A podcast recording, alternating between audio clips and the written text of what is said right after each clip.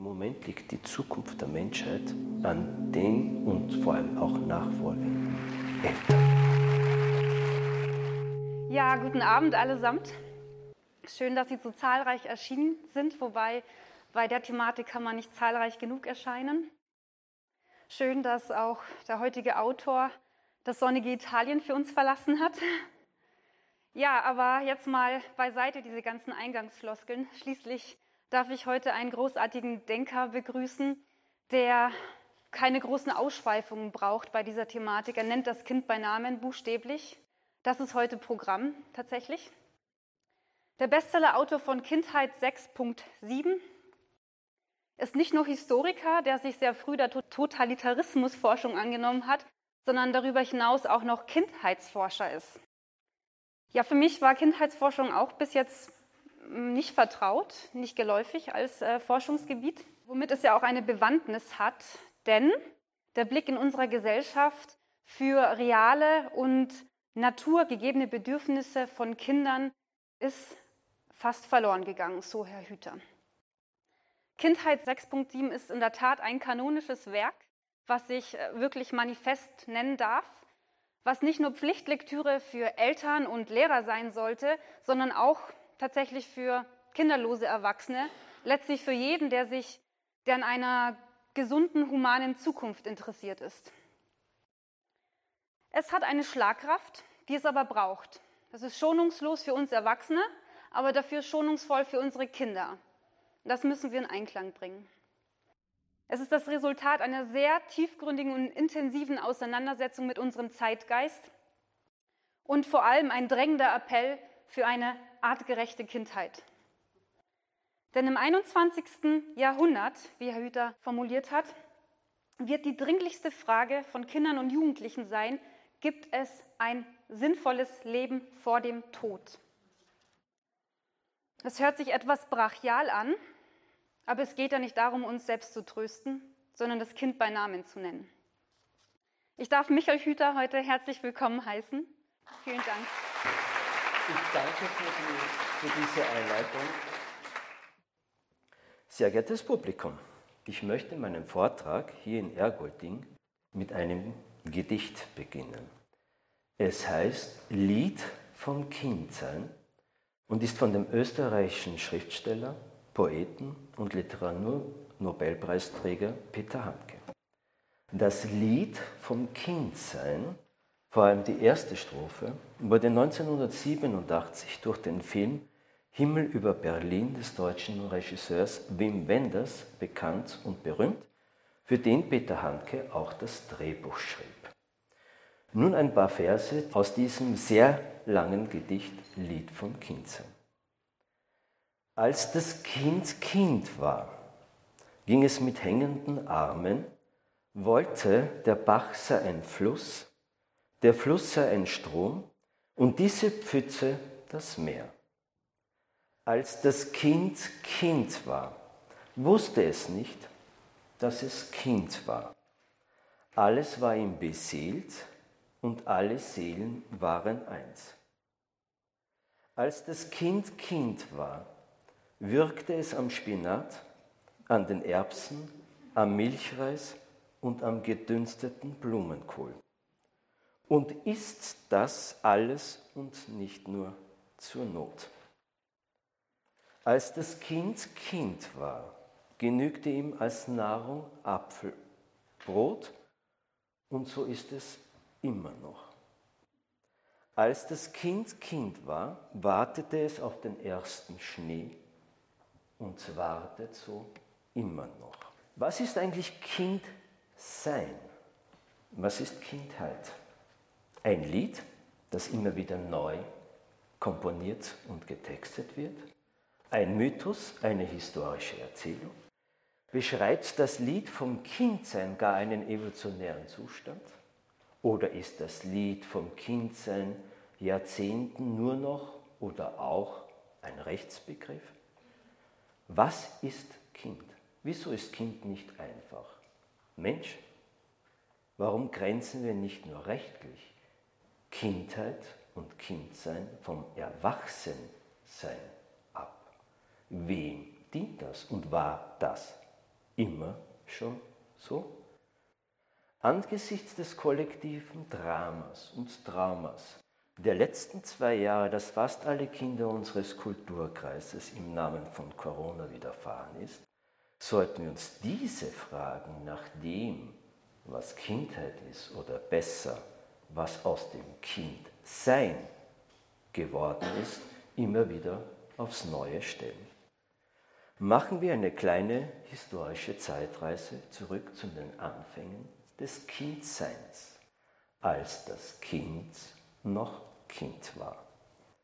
2007 fanden Forscher des Leipziger Max-Planck-Institutes anhand einer Zahnanalyse bei einem Homo sapiens-Fossil in Marokko heraus. Die Kindheit, genauer das Kindsein des Menschen, dauerte auch vor 160.000 Jahren schon genauso lange wie heute. Das zweite Zahnen erfolgte zwischen dem sechsten und achten Lebensjahr. Das Wertespublikum sah man als Kindheit an, und zwar in 99,99 Prozent unseres bisherigen Daseinsformen als Homo sapiens und in ausnahmslos allen Kulturen. Der Zeitraum von Geburt bis zum zweiten Zahnen, also dem sechsten, siebten Lebensjahr. Aber ohne dass irgendjemand in dieser langen Menschheitsepoche von Kindheit als eigenständigen oder abgesonderten Begriff gesprochen hätte. Über 100.000 Jahre, bis hinein ins 19. Jahrhundert, gab es von kurzen Irritationen abgesehen ein und das längste Kontinuum in der Evolution und Geschichte des Homo sapiens. Bis zur sogenannten Entwöhnung des Kindes, etwa dem sechsten, siebten Lebensjahr, also dem zweiten Zahnen, war es vorbehaltlos, uneingeschränkt und von, von der Gesamtheit der jeweiligen Kultur und Gesellschaft respektiert in alleiniger Obhut und Fürsorge seiner Eltern, des Familienverbandes, den intimen Gemeinschaften. Die vollkommen selbstbestimmte Familie war über Zehntausender Jahre ein niemals ernsthaft in Frage gestelltes Naturgesetz und Kontinuum, was nicht heißt, dass es für Kinder und Familien jemals nur einfach war. Es gab auch Hunger, Natur und sonstige Katastrophen zu bewältigen. Nach diesem Kindsein, in familialen und intimen Gemeinschaften, also nach dem zweiten Zahnen, wurde das Kind, also der Mensch, schrittweise in die öffentliche Gemeinschaft eingeführt. Damit komme ich gleich zum zweiten Begriff meines Vortragstitels Familie. Denn diese Trennung von Kind und Kindheit, von Eltern und Familie auf der anderen Seite, gab es zehntausender Jahre gar nicht. Das Kind, also der Mensch, das Kindsein war geschützt, umschlossen, quasi eingebettet von der Familie und intimen Gemeinschaften, die aber nicht nur aus Mutter und Vater bestanden. Die äußeren Bedingungen dieses, nennen wir es, gerahmten Familienbildes waren über 10.000 Jahre bis zum 10.000 Jahre bis zum 18. und 19. Jahrhundert in nahezu allen Kulturen. Kein Sippenboss, kein Stammesoberhaupt, kein Dorfältester, kein Medizinmann, kein König, kein Fürst, kein Herrscher, kein Pfarrer oder welche rechtliche Autorität auch immer hätte es ernsthaft gewagt, der Kernfamilie bis zur Entwöhnung des Kindes vorzuschreiben, was sie zu tun oder wie sie mit dem Menschenkind umzugehen habe. Der Familie wurde über zehntausende Jahre weitgehend uneingeschränkter Respekt und uneingeschränkte Wertschätzung weil man aus Erfahrung oder zumindest intuitiv wusste, diese Wertschätzung ist Grundvoraussetzung für eine gesunde Entwicklung des Menschenkindes und für die volle Entfaltung seiner Potenziale. Die freie und wertschätzte Familie ist die Voraussetzung für Kinderreichtum, für eine Gesellschaft und Kultur der Vielfalt, einer Gesellschaft in Balance und mit innerem Zusammenhalt und einer Gesellschaft, die imstande ist, Krisen jeder Art, wie zum Beispiel ökonomische, Umweltkatastrophen, Kriege und ähnliches nachhaltig zu meistern. Dazu nur ein historisches Beispiel. Sie kennen sich oder davon gehört von, von, ein, von den Aborigines in Australien eine archaische Kultur, würde man im Westen sagen. Die Aborigines sind die frühesten, was man heute auch aus der Forschung, also schon lange weiß, sind oder waren oder sind die frühesten kontinuierlichen Vertreter des modernen Menschen, also des Homo sapiens, außerhalb Europas und existierten dort bereits seit etwa 30.000 bis 40.000 Jahren vor Christus. Als die Engländer 1770 mit Captain James Hook die Ostküste Australiens betraten, lebten etwa 300.000 bis 700.000 Jäger und Sammler in 200 bis 600 Stämmen in familialen Gemeinschaften weitgehend friedlich nebeneinander. Diese menschliche Kultur namens Aborigines überlebte in diesem Zeitraum von auf diesem Kontinent Australien von rund 40.000 Jahren gewaltige Klimakatastrophen, Eiszeiten. Also wirklich, ähm, ja, das würden wir nicht mehr aushalten, gewaltige Klimakatastrophen und ihre Zahlen, das ist jetzt das Spannende von den Forscher aus, blieb über zehntausende Jahre konstant. Und also etwa konstant. Bis, und das ist der entscheidende Punkt, die Europäer kamen. Hier die Engländer, die bis zum 20. Jahrhundert die Aborigines auf ein paar hundert dezimiert haben. Oder ein anderes Beispiel. Um ein Gefühl zu kriegen, wie im Laufe der Jahrhunderte. Die sogenannte Bartholomäusnacht ist ein beliebter Vergleich bei Historikern. Die war irgendwann ja, 1572 äh, französische Katholiken hatten in den Religionskriegen Europas binnen 24 Stunden in diesem Pogrom der sogenannten Bartholomäusnacht so viele Christen, also andere Christen, umgebracht wie in 400 Jahren die Römer in 400 Jahren Christenverfolgung. Eine Geschichte, die der Westen auch durch unseres Bildungssystems immer wieder weitererzählt, lautet vereinfacht so, je weiter wir in die Geschichte der Menschheit zurückgehen, desto dümmer, kriegerischer, unterentwickelter, ungebildeter etc. waren. Aber das ist eine Erzählung. Das ist ein Mythos, der uns immer wieder aufs neue Glauben machen lässt oder uns glauben lassen soll, dass wir jetzt in der besten aller Zeiten leben. Seitdem wir menschliche Kulturen und Gesellschaften auf diesem Planeten haben, war die Familie in ausnahmslos allen Kulturen entweder geheiligt oder zumindest wertgeschätzt. Als beispielsweise Kaiser Augustus an die Macht kam, war eines seiner ersten Anliegen nicht die Reform des Militärs, sondern des Familienwesens. Wenn ein Kaiser oder König der letzten Jahrtausende auch nur eine entwertende Aussage über Eltern gemacht hätte, wie das seit beinahe zwei Jahrzehnten in der Politik letztlich aller Parteien zur Norm geworden ist, dieser Kaiser oder König hätte keine drei Tage politisch überlebt, auch wenn wir uns das heute nicht vorstellen können. Nur ein Beispiel unter Hunderten. Als vor einigen Jahren in Deutschland die politische Diskussion um das sogenannte elterliche Betreuungsgeld stattfand, fielen folgende Begriffe durch alle, alle Parteien. Herzprämie, Gluckengehalt, Schnapsgeld etc.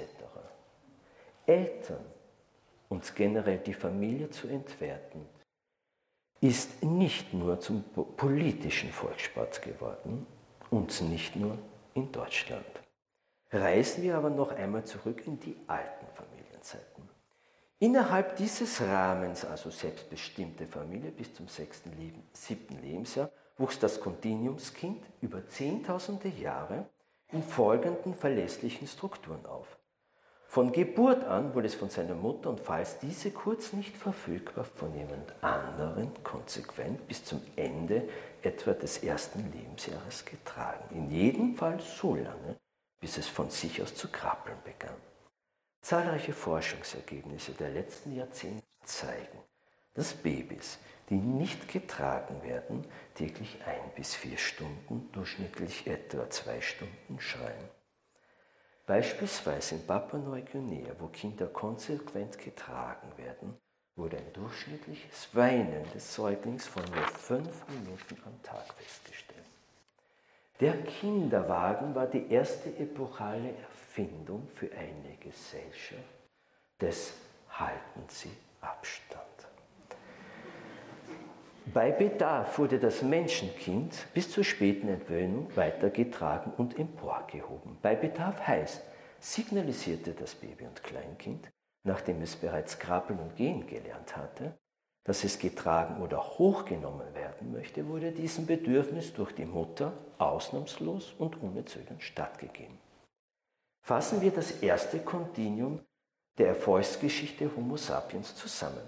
Das Menschenkind wuchs in Augenhöhe zu seiner Umwelt und seinen Mitmenschen heran. Oder anders gesagt, die erste Strophe des evolutionären Liedes vom Kindsein lautet Nähe und nicht Abstand. Das zweite Kontinuum der menschlichen Evolution lautet, das Baby wurde so lange gestillt, bis es sich selbst abstillt. Mit Stehlen ist hier gemeint, dem Kind immer dann die Post zu geben, wenn es danach verlangt und dass es selbst entscheiden kann, wann es sie nicht mehr benötigt. Das bedeutet, dass die Stillperiode weitaus länger ist als die in unserem Kulturkreis mittlerweile herrschende Norm. Catherine Detweiler und Stuart McAdam verglichen Breastfeeding Bicultural Perspectives, das Alter des Abstehens in 64 nicht industrialisierten Kulturen und kamen zu dem Schluss, dass der Scheitelpunkt kurz vor dem dritten Geburtstag liegt. Der früheste liegt kurz vor dem ersten Geburtstag, der späteste bei etwa fünfeinhalb Jahren. Die zweite Strophe des evolutionären, des evolutionären Liedes vom Kindsein lautet Liebe und Berührung.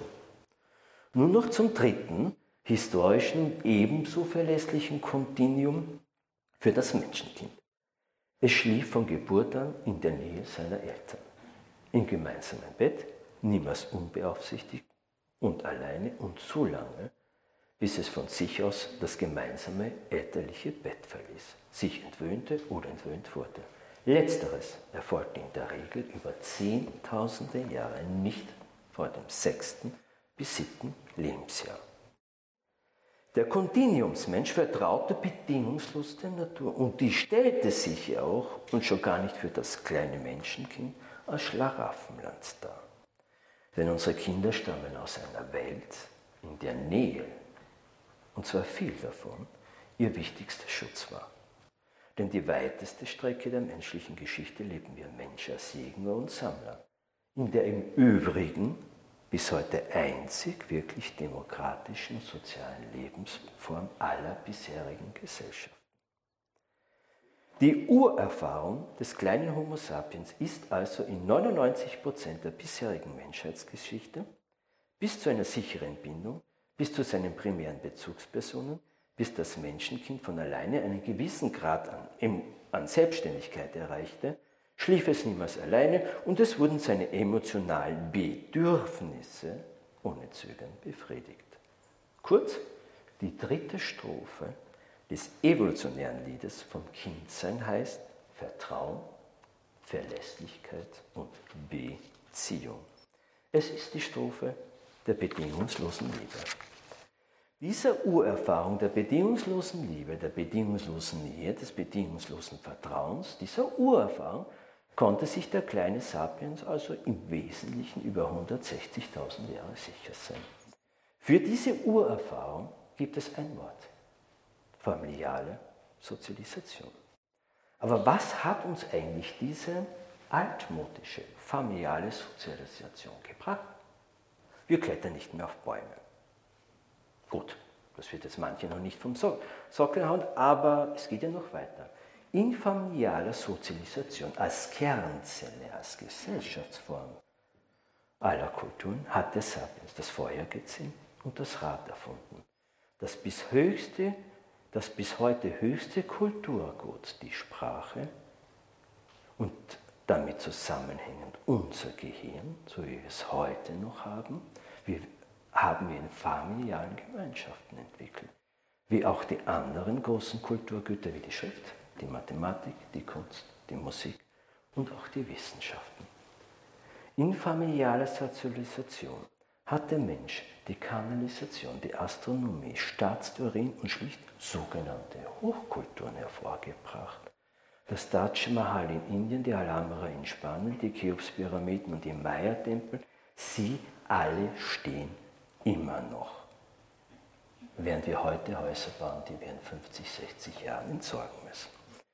Von so unbeschult, immer noch, hervorgebracht von familial sozialisierten und gänzlich unbeschulten Gesellschaften.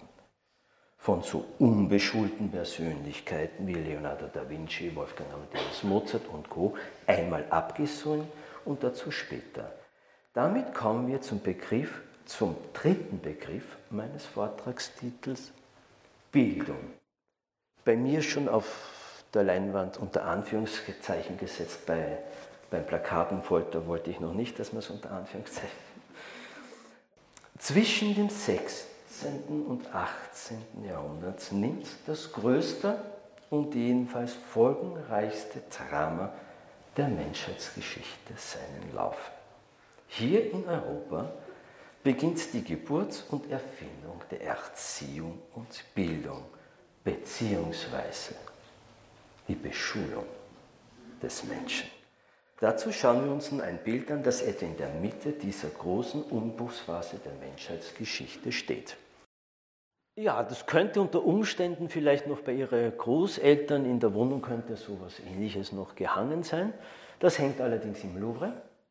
Ähm, die glückliche Familie oder die Rückkehr von der Taufe, so die deutsche Übersetzung, ein französischer Maler, Louis Leneuve, 1593 bis 1648. Wie gesagt, Musée du Louvre, ähm, sowas fand mal oder hängt dort immer noch in zehn Jahren, dürfen vielleicht ja solche Bilder nicht mehr hängen, es so weitergeht. Ähm, auf jeden Fall noch hängt es im Louvre. Und ähm, was ist eigentlich das Besondere? Warum hängt so ein Bild? Im Louvre. Das Louvre ist ja nicht gerade irgendeine Galerie, sondern eines der bedeutendsten Kunstmuseen Europas. Das Besondere an diesem Bild ist, was Sie hier sehen, ist die Reduktion auf das, was wir Kernfamilie bezeichnen. In dieser Epoche, im 15. und 16. Jahrhundert, tritt überhaupt in Europa in der Kunst das Thema Familie quasi auf die Leinwand. Davor wurde die Familie überhaupt gar nicht abgebildet.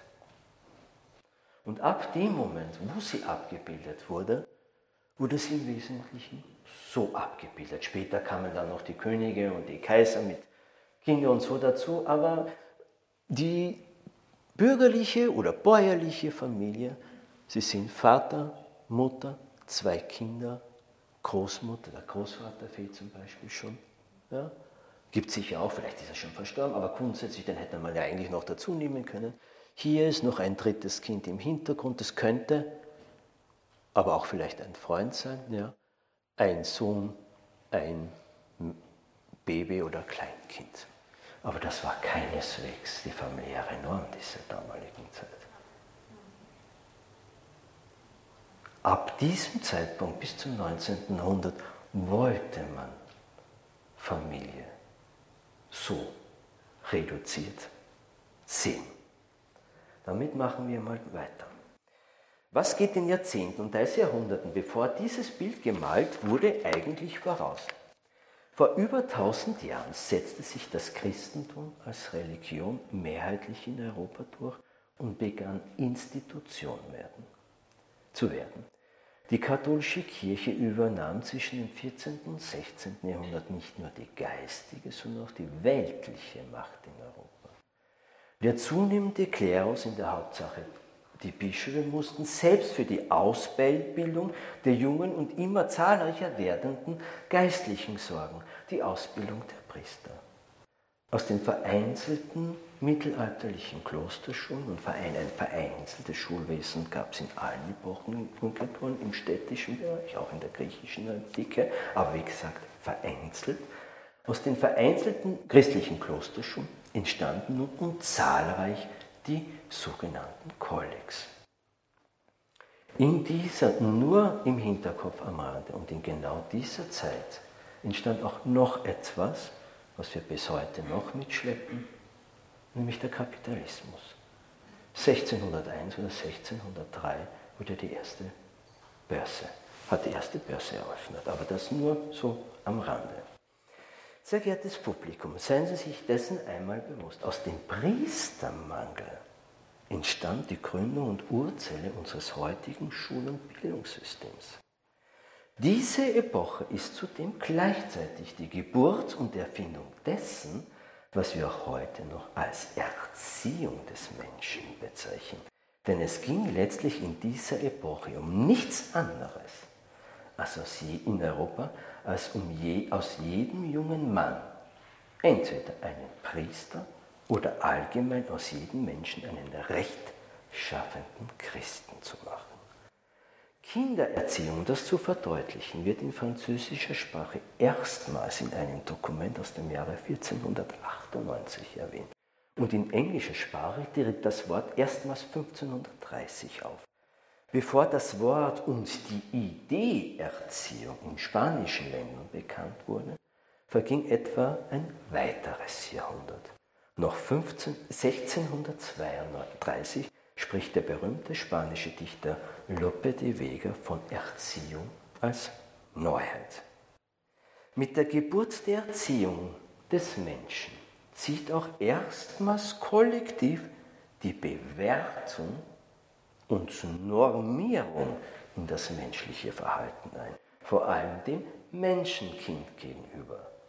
Schicklich oder unschicklich, gut oder böse, richtig oder falsch, gehorsam oder ungehorsam, werden im Wechsel der Religionen und Ideologien die zentralen Begriffe für die Erziehung des Menschen.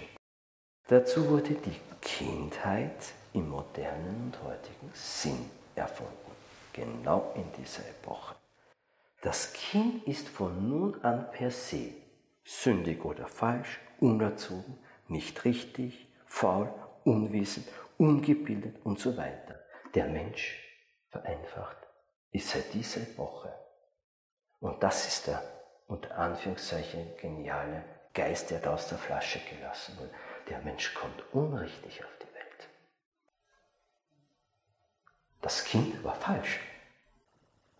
Der Mensch war ab dem 16., und 15. Jahrhundert durch die Erziehung, durch die Erfindung der Erziehung nicht mehr richtig so, wie er ist. Von nun an musste das Kind erzogen werden. Zuallererst einmal zu einem guten Christen. Im Laufe der Jahrhunderte dann zum tapferen Soldaten, treuen Monarchisten, später Republikaner, gehorsamen Staatsbürger, überzeugten Kommunisten, solidarischen Sozialisten, guten Schüler und eifrigen Konsumenten, bis aktuell zum nicht hinterfragenden Corona-Bürger. Die Liste ist nicht vollständig.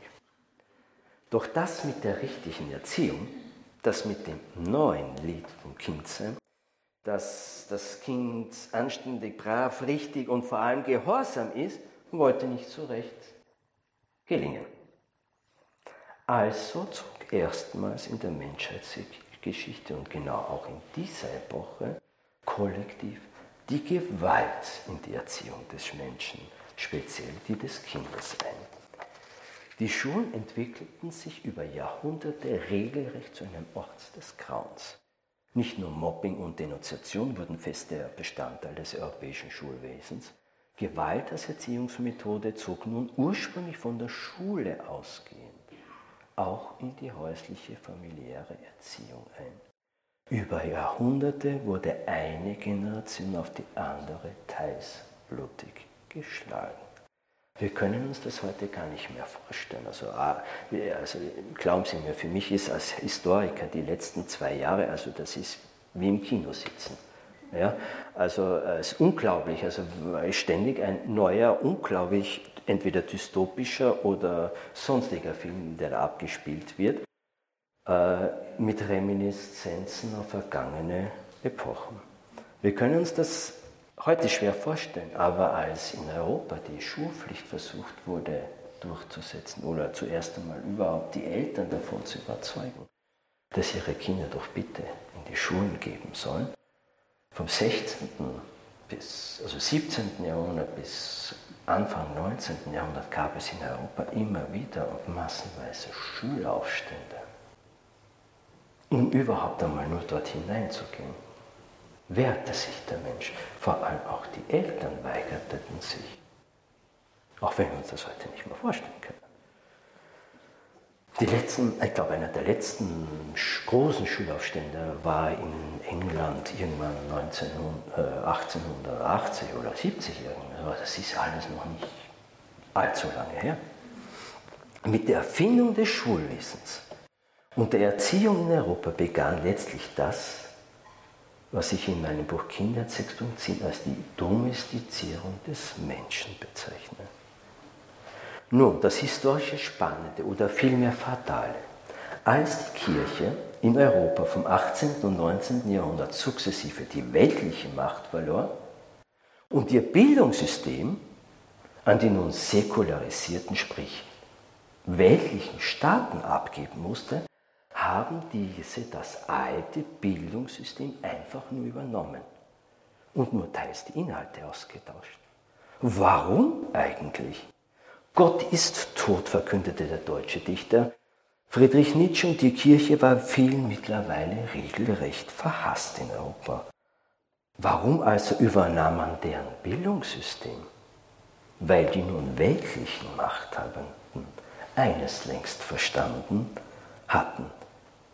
Der Zugriff auf das Kind sind die Schlüssel zur Macht. Nie Absolut nie ging es in den letzten 400 Jahren bei der Beschulung des Menschen vorrangig um Bildung. Nie.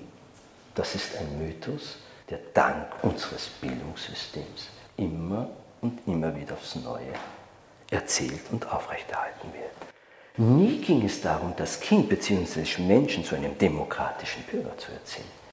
Wer keine innerseelische Demokratie im Laufe seines Heranwachsens entwickeln und erfahren konnte, wird später niemals wahrhaft demokratisch sein. Wer als Kind nicht ausreichend Liebe erfahren hat, der wird der Liebe später niemals fähig sein. Wer als Kind misshandelt wird, der wird später in irgendeiner Form andere misshandeln und so weiter und zum Objekt machen. Ein Schulsystem, das nach wie vor heute und vor allem wieder alle Kinder, also den Menschen, und das mittlerweile eine ganze verlängerte Kindheit lang bis zum 18. Lebensjahr gleich macht, in seines Selbst beraubt, ist per se nicht demokratisch, sondern dem, dem Wesen nach totalitaristisch. Ein etwas ganz was Spannendes, was die wenigsten wissen. Wie Sie wahrscheinlich wissen, nach dem Zweiten Weltkrieg wurden so in den 50er Jahren die sogenannten Familien- und Kinderrechts, die UNO-Konventionen festgeschrieben. Ja, ganz tolle Sachen stehen da drin, zum Beispiel immer noch an allererster Stelle. Äh, Im Übrigen, äh, dass die Familie die Kernzelle jeder Gesellschaft ist und vorrangig durch Gesellschaft und Staat schützenswert ist, steht eigentlich immer noch in der UNO-Menschenrechtskonvention, auch wenn nichts davon in der gesellschaftlichen Praxis übrig geblieben ist. Ähm, Papier ist geduldig bekanntlich, aber etwas Spannendes. Also die wurden in den 50er Jahren festgeschrieben. Und Kindheit dauerte bis zum 14. Lebensjahr. Was die wenigsten wissen und auch nie groß diskutiert wurde, es gab eine Abwandlung, eine Erinnerung in der UNO-Menschenrechtskonvention in den 80er Jahren, ich glaube 83, 84, so ungefähr. Da wurde Kindheit, der Begriff, auf das 18. Lebensjahr ausgedehnt. Kind ist laut UNO-Menschenrechtskonvention. Das wissen die wenigsten. Von 0 bis 18. Was glauben Sie, warum man das ausgedehnt hat bis zum 18. Lebensjahr? Eine Frage. Ich unterbreche mal ganz kurz meinen Vortrag. Ein, wer hat eine spontane Idee? Ne? Weil wieso, soll ein 17-jähriger Kind sein? Also 17-jähriges Kind rechtlich wie ein Einjähriger. Bitte? Genau, und zwar hängt es mit der Ausdehnung der Schulzeit zusammen. Es hängt mit der Entrechtung und Entwertung des Menschen zusammen. Weil wenn Sie bis 18 Jahre keine Rechte kennengelernt wenn Sie beim Re bis 18 Jahre nicht gelernt haben, selbst zu denken, wenn Sie bis 18 Jahren von der Welt weggeschlossen waren, dann werden Sie die restlichen 40 bis 50 Jahre danach auch nicht mehr danach verlangen, vor allem das Entscheidende.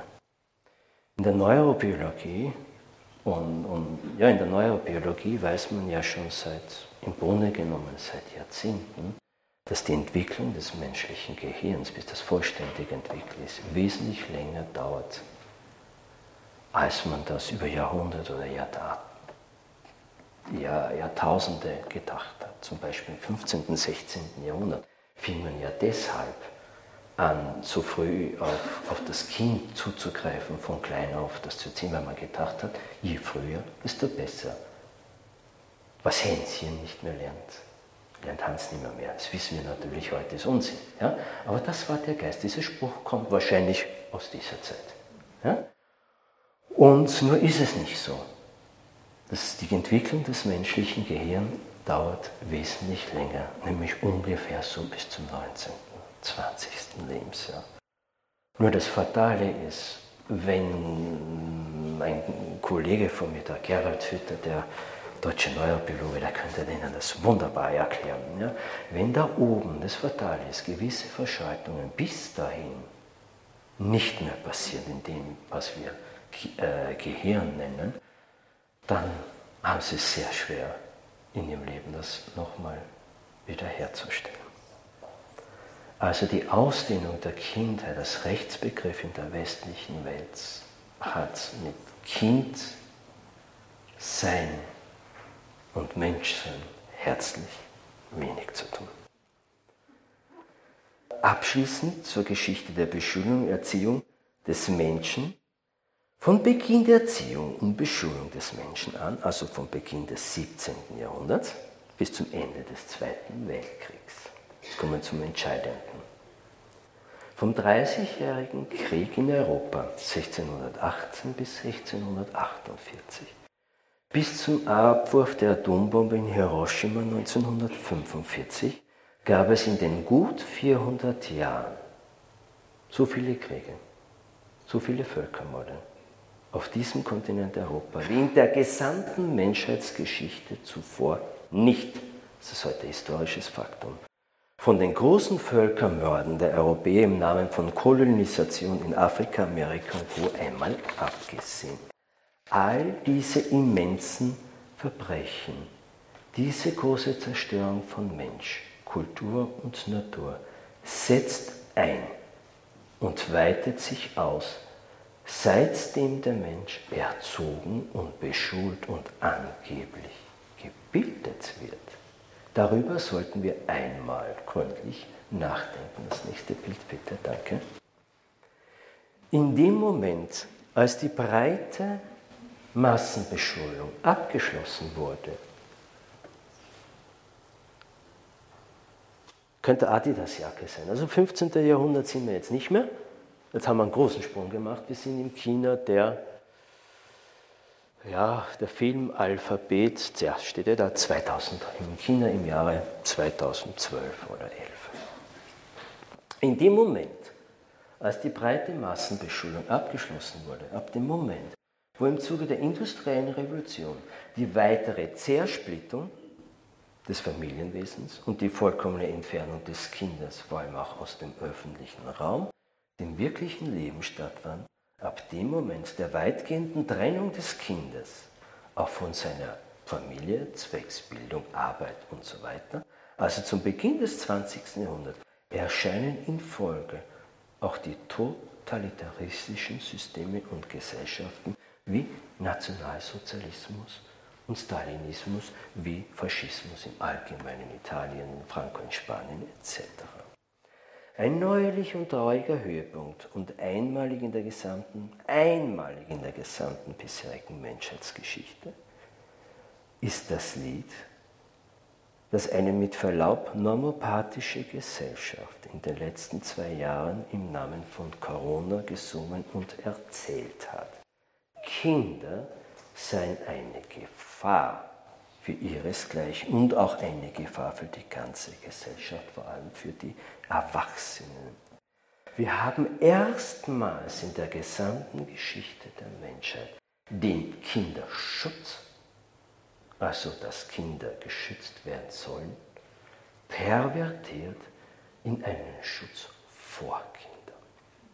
Mit Verlaub, das ist Irrsinn. Astrid Lindgren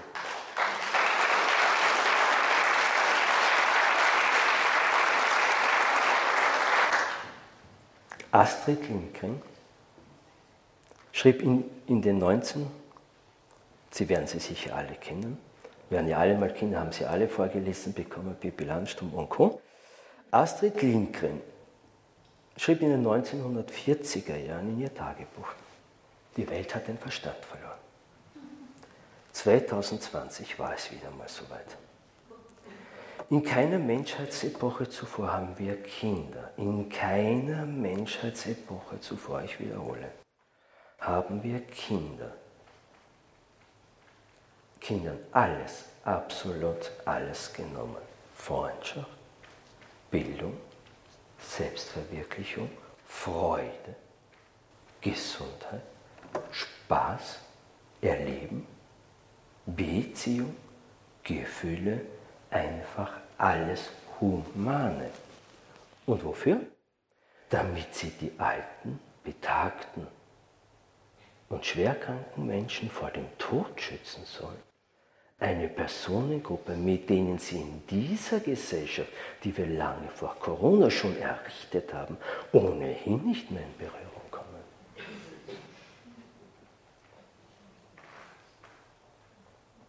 Und vor allem, für absolut alle sogenannten Corona-Schutzmaßnahmen bei Kindern, von den Spielplatzschließungen, ich war übrigens einer der allerersten, die dazu einen Artikel geschrieben haben, in meinen Sätzen darüber. Also ich bin mit meinem Sohn spazieren gegangen, ich muss ehrlich gestehen. Ich hätte jedes einzelne Klebeband von den Spielplätzen runterreißen können.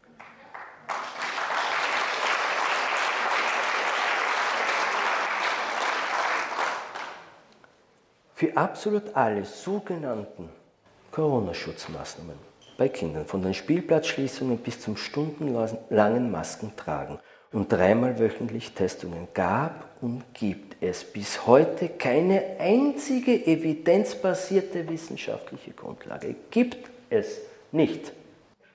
Ganz zu schweigen von den Kinderimpfungen. Die aktuellste Zahl, die Chance aus internationalen Auswertungen, Sie werden in Deutschland vermutlich nicht viel davon hören.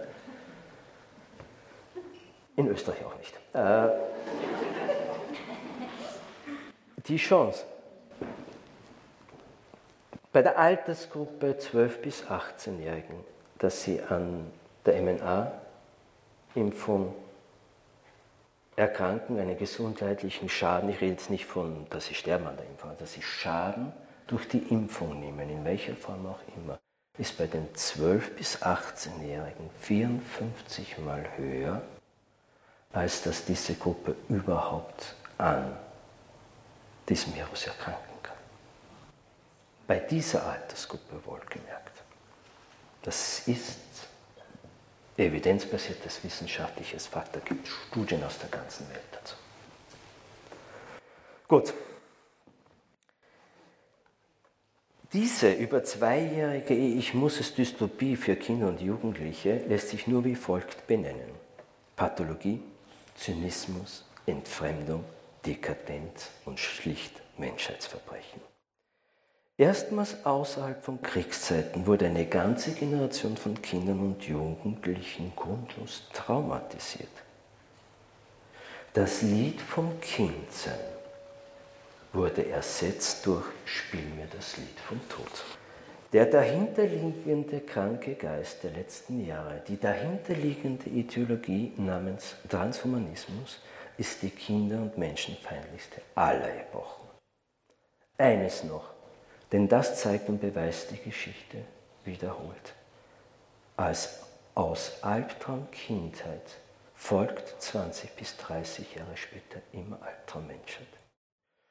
Und noch entscheidender, die größten Menschheitsverbrechen, speziell der letzten 120 Jahre, erfolgten nicht in zivilen Ungehorsam, sondern in zivilen Gehorsam.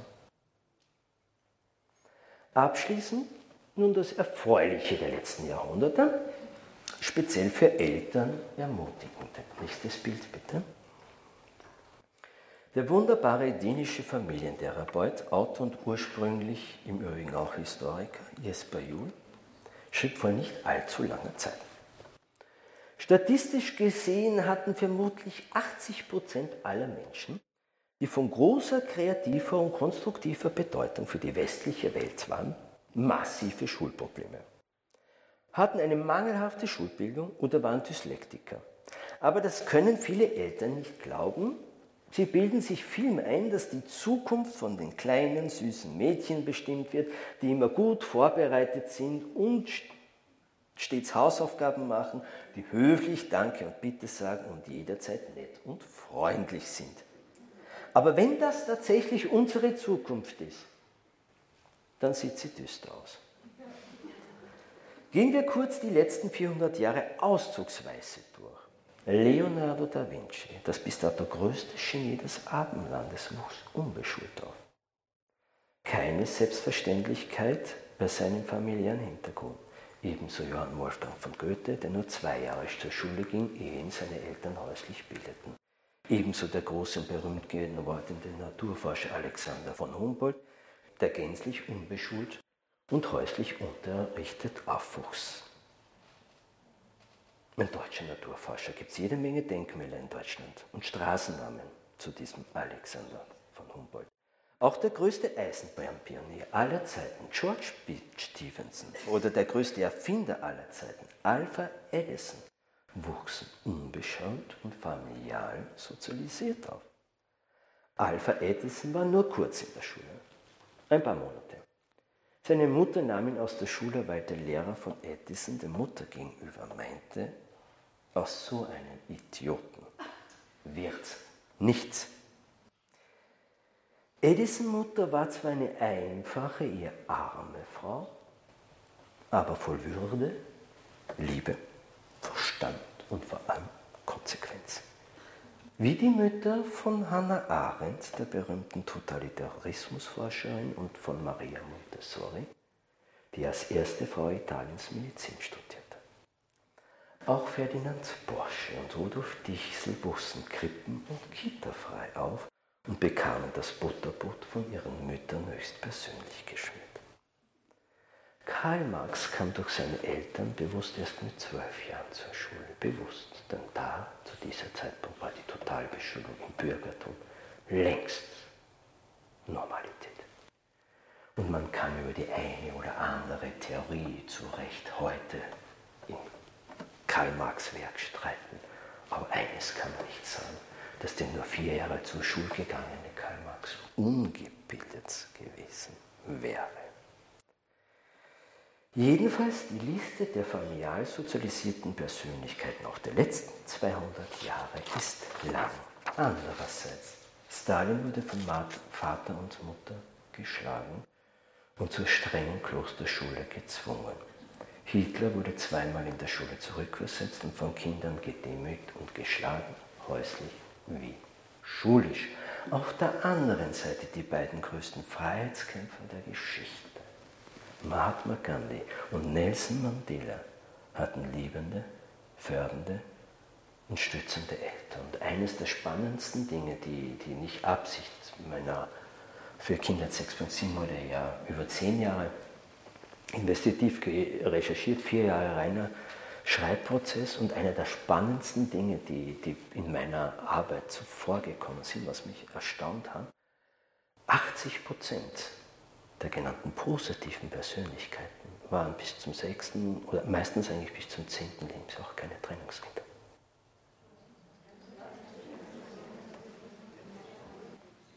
darüber könnte man einmal nachdenken. Die Liste der positiven wie negativen Persönlichkeiten Europas ist lang. Alle positiven Persönlichkeiten, der, die gerade genannten Genies, Genies, Erfinder, Dichter und Denker, hatten Eltern, die nicht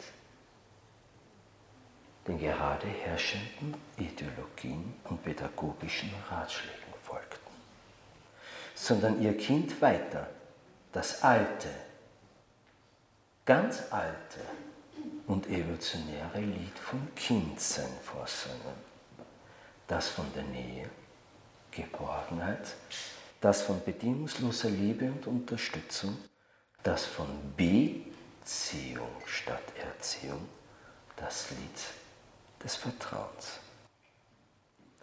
Liebe Eltern hier im Raum und auch anderswo, wir brauchen dringlich wieder Pippi Langstrumpf und Michel von Lünebergs. Auch die Pioniere der digitalen Revolution, Steve Jobs, Elmas und Co., sind zuerst einmal analog aufgewachsen und spielten in Dreck und Gatsch. Wir werden erst wieder Frieden auf Erden haben, wenn wir wieder Frieden, wenn wir wieder in Frieden mit der Kindheit sind. Kann es sein, dass der große Poet Peter Handke, als er das Lied vom Kindsein schrieb, hinter den Worten, als das Kind Kind war, etwas anderes gedacht hat und sagen wollte, vielleicht als der Mensch Mensch war und Mensch bleiben durfte. Ich danke für Ihre Aufmerksamkeit.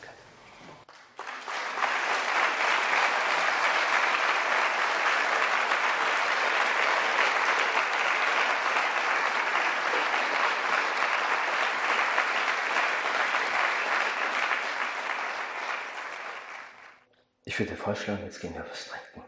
Machen wir eine Pause und dann reden wir in Ruhe miteinander. Danke für Ihre Aufmerksamkeit und Geduld.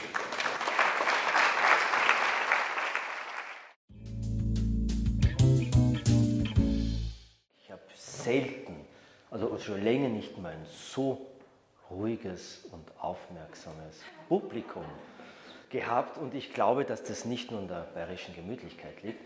Ähm, also ist ja nicht so ohne so manches, was ich sage. Also war, es war mir eine Freude, bei Ihnen zu sein und ich freue mich jetzt auf das Gespräch mit Ihnen und ja, fangen wir an. Wer hat die erste Frage an mich? Bitte schön. Wie kann es sein, dass durch die Bildung trotzdem bis sieben Millionen Menschen Analphabeten sind? Auf dieser Welt. Äh, durch die Bildung.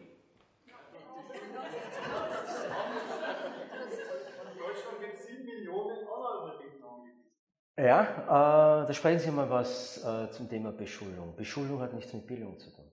Das habe ich Ihnen heute versucht, einmal kurz im großen Bogen äh, mal klarzumachen. Äh, das ist aber auch verstärkt so geworden. Ein ganz spannendes Forschungsergebnis dazu kurz. Ähm, vor schon, das ist schon länger her, gefühlt 20 Jahre, also bevor die Analphabetisierungsraten, die in den letzten 10, 20 Jahren im Übrigen steigen und noch steigen, also das ist ein neueres Phänomen, da komme ich aber gleich darauf noch zurück, zur Gegenwart, äh, wollten Forscher mal, das war ein internationales ähm, Forschungsprojekt mit amerikanischen und ähm, europäischen Wissenschaften, die wollten einmal wissen, wie es um diese Mehr- oder Erzählung eigentlich steht, mit der Massenbeschulung sei die Bildung und vor allem die Analphabetisierungsrate zurückgegangen, beziehungsweise wie, wie hoch war sie eigentlich davor.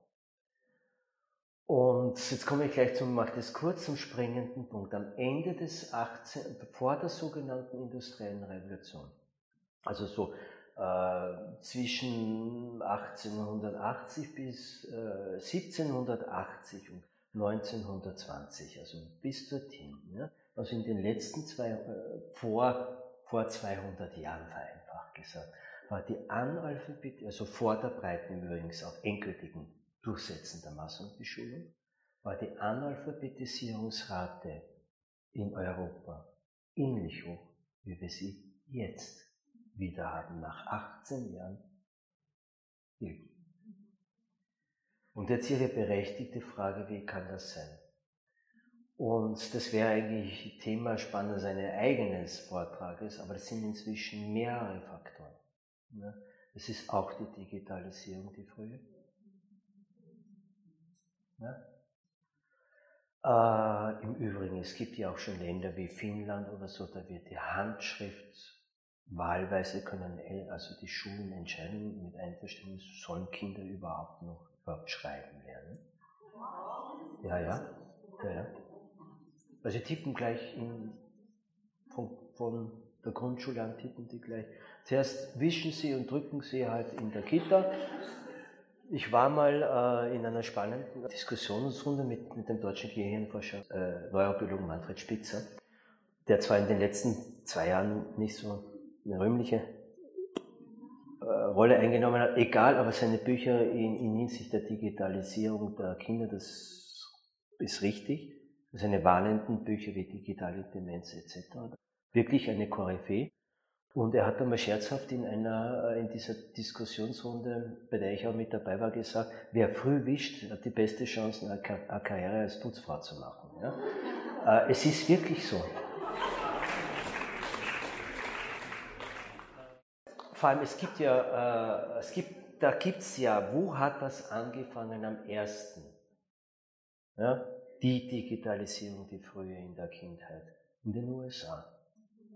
Und da gibt es schon seit langem, bevor der richtig dieser Punkt zu uns gekommen ist und den Babys schon im Kinderwagen. Für mich ist der Gipfel des Wahnsinns, was ich immer wieder sehe, hier in Mitteleuropa, wenn Eltern das Kind im Kinderwagen schieben und dann hat er da drinnen auch noch das Smartphone mit irgendwelchen Figuren. Und wenn das aus ist, ja, dann startet es automatisch und dann wischt er und drückt er. Das ist Wahnsinn. Das ist der Weg in die absolute Verdummung. Es ist einfach so. Ja? Und da gibt es Dutzende Untersuchungen. Ein Beispiel zum Beispiel an Universitäten, großes, äh, über, glaube ich, da weiß nicht, wie viele hundert Universitäten da sie beteiligt haben, haben Studenten mit, die eine Gruppe mitgeschrieben, die Vorlesung, die anderen haben getippt. Und die dritte Kontrollgruppe hat, was war das schnell tippen, mitschreiben und ähm, ja, genau. Ja? Und die, die, die das ganz alte klassische mitgeschrieben haben, haben sich am meisten gemerkt.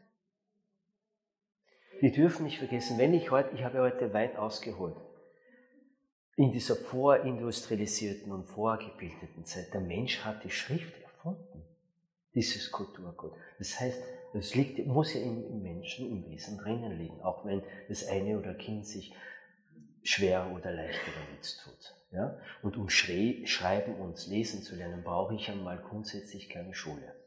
Das kann ich immer erwerben. Ja? Und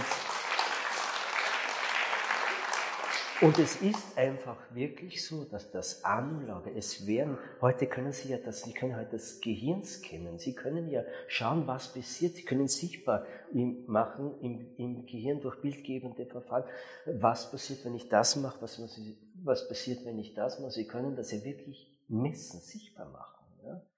Und und ich merke selber zum Beispiel, ja, also ich, meine Frau zum Beispiel, die hat aufgehört, Interviews oder nicht nur von mir, sondern auch von anderen sich anzu, äh, anzuschauen, ne, sondern angefangen anzuhören. Ja, also Interviews auf YouTube. Ja, sie, sie ladet die Tonspur runter und raucht sich das an neben, neben Hausarbeit oder sonst irgendwas. Äh, weil sie draufgekommen ist, was aber auch längst wissenschaftliches Warum, dass sie sich dann mehr merkt, als wenn sie schaut. Unser Auge ist das Sinnesorgan, das sage ich jetzt einmal, das unbedeutendste ist für da oben. Das ist zur Orientierung viel. Aber hören, unsere Ohren, ja, das ist viel, da, da passiert wesentlich mehr. Also wie gesagt, da können Sie Neurobiologen, die können jetzt stundenlang reden. Ja? Diese Bild, die Reduktion der Kindheit auf Bild, ja, natürlich ist Ton auch dabei. Das ist eine der fatalsten Entwicklungen. Und sie verhindert, und sie fördert, sie verhindert vor allem das vernetzte Denken? Sie verhindert von unten auf ganz bestimmte Verschaltungen auf im Gehirn. Ja? Aber das sind alles, diese Digitalisierung der Kinder, sind nur einer der Faktoren, warum wir wieder so in einen äh, strukturellen Analphabetismus zurückkommen.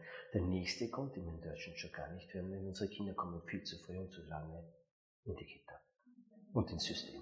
Punkt.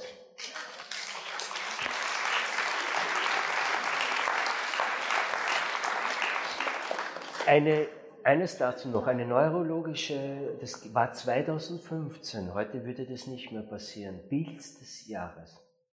Eine, also Pressefoto oder, irgendwie, also Weltbild des Jahres, eine Neurobiologin gelang das erste Mal ähm, mit einem, wie nennt äh, MD, also dieses Gehirnscanning sichtbar machen, der, der äh, farbliche sichtbar machen, was passiert, welchen Gehirnregionen wird was ausgelöst. Da ist es gelungen, ähm, eine Mutter, die ihr neugeborenes Baby, das war nicht so, das hat die umarmt und die Mutter das, das Baby geküsst, also ganz nahe. Ne? Und, und, und das ist ein tolles, tolles Bild, ja. Und, und dann, dann gehen, dann gehen die, die, die, die Zentren beim Baby wie bei der Mutter gleichzeitig synchron gehen genau die gleichen Gehirnregionen an in freudiger Erregung. Ja, und zwar exakt die gleichen. Heute weiß man auch, dass die Mutter, ja, also dass das Gehirn des Menschen maßgeblich äh, die Mutter, also die von Schwangerschaft an, die Mutter dafür verantwortlich. Das Kind geht mit der Mutter einfach eine Symbiose ein. Ist einfach so. Unsere Kinder bräuchten zuerst einmal und für längere Zeit, dass das in unserem Kulturkreis üblich ist, wieder mal Mütter und keine Pädagogen. Man kann nämlich auch messen, nicht nur die freudigen Erregungen, Sie können nämlich auch inzwischen sichtbar machen, wenn Sie einem Kind mit Mama auf den Finger schlagen, wenn Sie das misshandeln oder wenn Sie Ihr Kind mit drei Monaten in die Krippe bringen, was dann passiert. Das will ich aber jetzt hier heute, das können Sie sichtbar machen. Und wenn wir all die Forschungsergebnisse, die wir inzwischen allein aus der Neurobiologie haben, wenn wir die umsetzen würden, dürfte vor drei Jahren eigentlich kein Kind ins System. Vor Jahren, schon 10, 20, 30 Jahren, waren ja die ersten, die Psychologen, die Psychoanalytiker, die herausgefunden haben, was eigentlich da an Traumatisierungen passiert. Und zudem haben wir jetzt eigentlich auch noch die Neurobiologie, die eigentlich uns das sagt, wir sollten das machen, was wir, ja bitte, wie ich heute versucht habe, sichtbar zu machen, 160.000 Jahre lang völlige Normalität und Selbstverständlichkeit war. Man hat herausgefunden, dass wir seit 10.000 Jahren den gleichen IQ hatten, haben, seit 10.000 Jahren. Und seit 10 Jahren sinkt er weltweit. Also im Moment sind wir am Weg der Verdummung, vereinfacht gesagt. Und der springende Punkt nicht nur der Verdummung, sondern auch der Entmenschlichung. Und das hängt aber genau damit zusammen. Schauen Sie sich eben die berühmten Persönlichkeiten an. Die hatten liebende und stützende Eltern, fördernde. Das ist das, was für, die, für eine Explosion in der Gehirnentwicklung sorgt. Ja, warum aus? Was erlebt denn das Embryo eigentlich im Bauch? Es ist bedingungsloses Unterstützung. Das ist ja ein, ein, ein Naturzustand einmal. Und auf den können wir ja nach wie vor, Gott sei Dank, noch nicht eingreifen. Und mit dieser Erfahrung kommt jedes Neugeborene auf dieser Welt mal auf, auf die Welt. Und erwartet sich verständlicherweise, dass sie diese Erfahrung auch im Äußerlichen dann weiter erlebt, solange es, bis es halt die nötige Eigenständigkeit hat. Der Mensch ist ein Liebender und kommt als Liebender auf die Welt. Weil sonst wären wir ja alle Terroristen und alle Mörder. Sind wir aber nicht. Also es kann nicht in unseren Genen liegen. Also da läuft dann, bei denen da ist einfach was schiefgelaufen, vereinfacht gesagt. Nächste Frage. Ja, mich würde was interessieren, und zwar, schaue mir die ganze Zeit schon das Bild an. Was bedeutet 6 von 7? Ich wollte es den Lesern nicht einfach machen. Äh, die 6.7 steht für das sechste, siebte Lebensjahr. Äh, das war selber für mich eigentlich auch einer der überraschenden Ergebnisse, dass man die Kindheit eigentlich über, seitdem wir Homo sapiens Familie sind, die Kindheit bis zum zweiten Zahn gesehen hat. Der Mensch war immer auch ein Naturmensch. Und die Menschen glaubten, oder vielleicht haben sie das intuitiv, keine Ahnung, dass mit dem zweiten Zahn geht ja offensichtlich eine Epoche, eine Phase zu Ende. Und man war durch Beobachtung oder was auch immer der Ansicht, das eigentliche Kindsein endet mit dem zweiten Zahn. Und, und es gibt sogar, also dann, wenn wir in Europa hatte zum Glück früh viele Schriftquellen, äh, verschriftliche Quellen. Und wenn Sie so zum Beispiel schauen, ich gehe dann in Kindheit 6.7, können Sie das nachlesen ausführlich. So 14, 15, 16, 17. Jahrhundert, so in, in verschiedensten unterschiedlichen Quellen, Traktaten, Weisheitsliteratur etc spricht man immer, immer wieder, oder wie dann die, die angefangen haben, die, die das Alter wo, oder die Jugend oder die Kindheit zu erklären, immer fällt das Wort auch zweites Zahn, bis das irgendwann dann plötzlich wegbricht. Bis dorthin zusammen, das ist Kindsein, das ist Kindheit. Ja?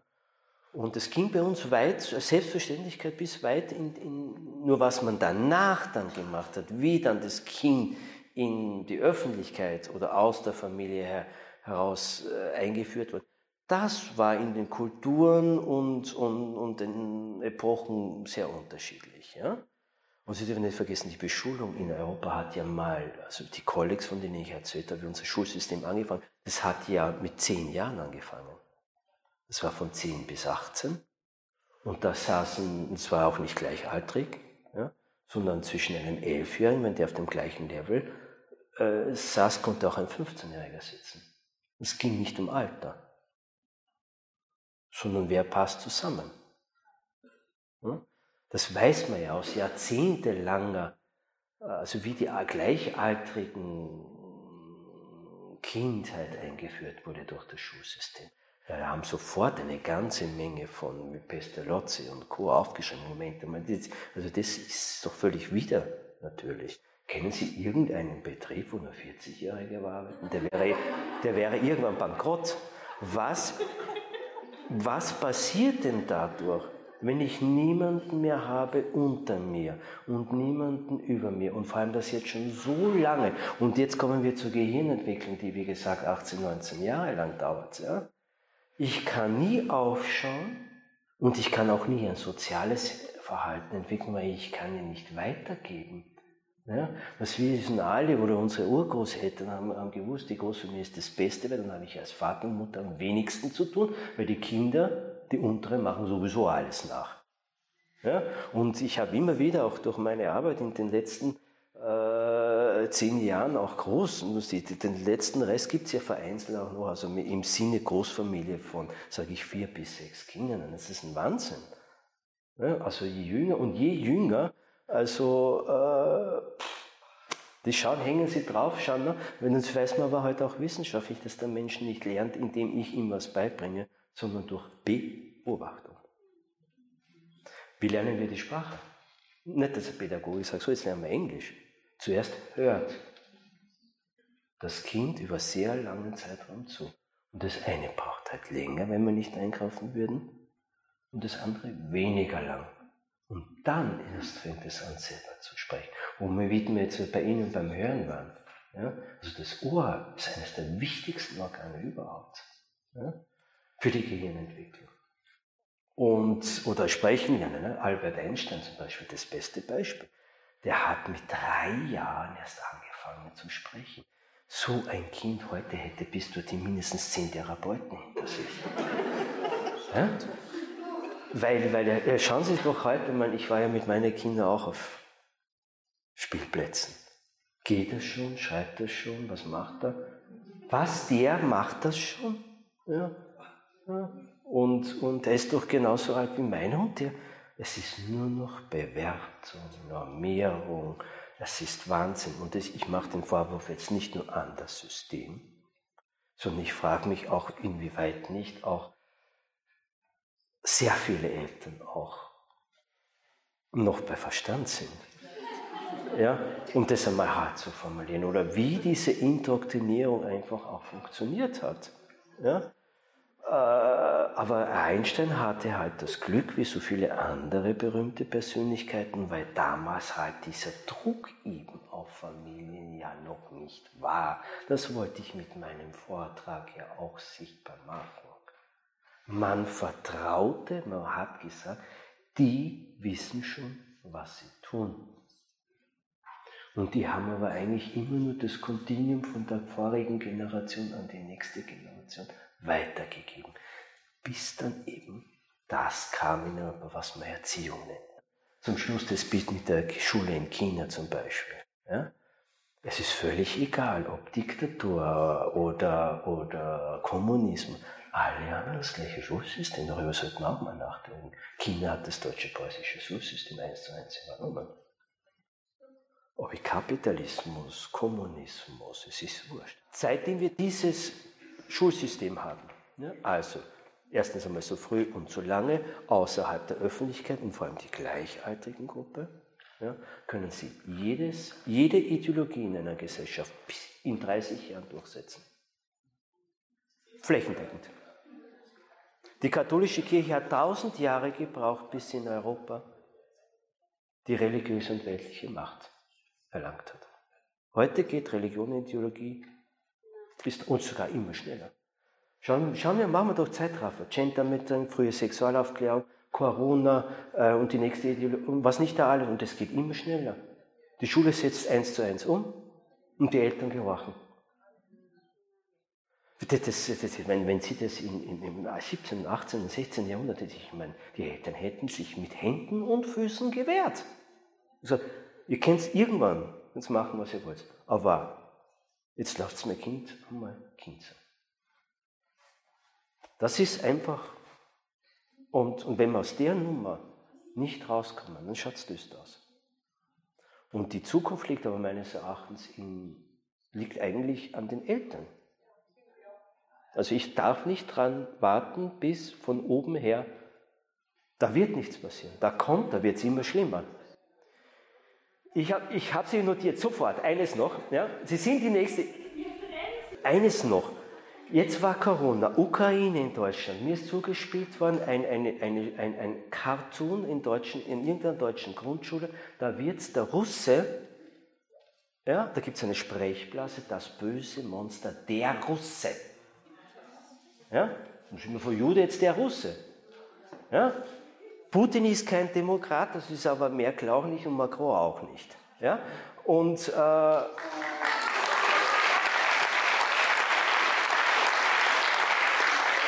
Vor allem, und das ist der springende Punkt, was hat das in einer Grundschule zu suchen? Nichts. Da sollen Kinder malen, zeichnen, Freude haben am Leben, ihr Gehirn entwickeln und einfach mal Mensch werden. Bitte? Ah, das heißt, es ist wieder ein Feld. ja, es ist so. Ja, aber. Ja, kann, kann laut sein, wir haben das gleiche Problem. Unsere Kinder sind nicht in der Schule, genau aus diesem Grund. Meine Tochter war nur eineinhalb Jahre und sie hat gesagt, das ist nicht so. Ich habe es mir angeschaut und es gefällt mir. Aber wie kommen wir raus aus dem Ganzen? Wir, wir müssen uns äh, der, der, Schuldirektorin stellen, wir müssen uns dem Schulamt stellen. Wir sind es ganz genauso. Nur wenn man versucht, zu verändern, steht man natürlich an der Wand und wir haben nur begrenzte Möglichkeiten. Und jetzt sitzen wir hier, weil wahrscheinlich die Menschen, die hier sitzen, die letzten zwei Jahre gemerkt haben, dass es dieses System vielleicht allgemein nicht so gut mit uns meint.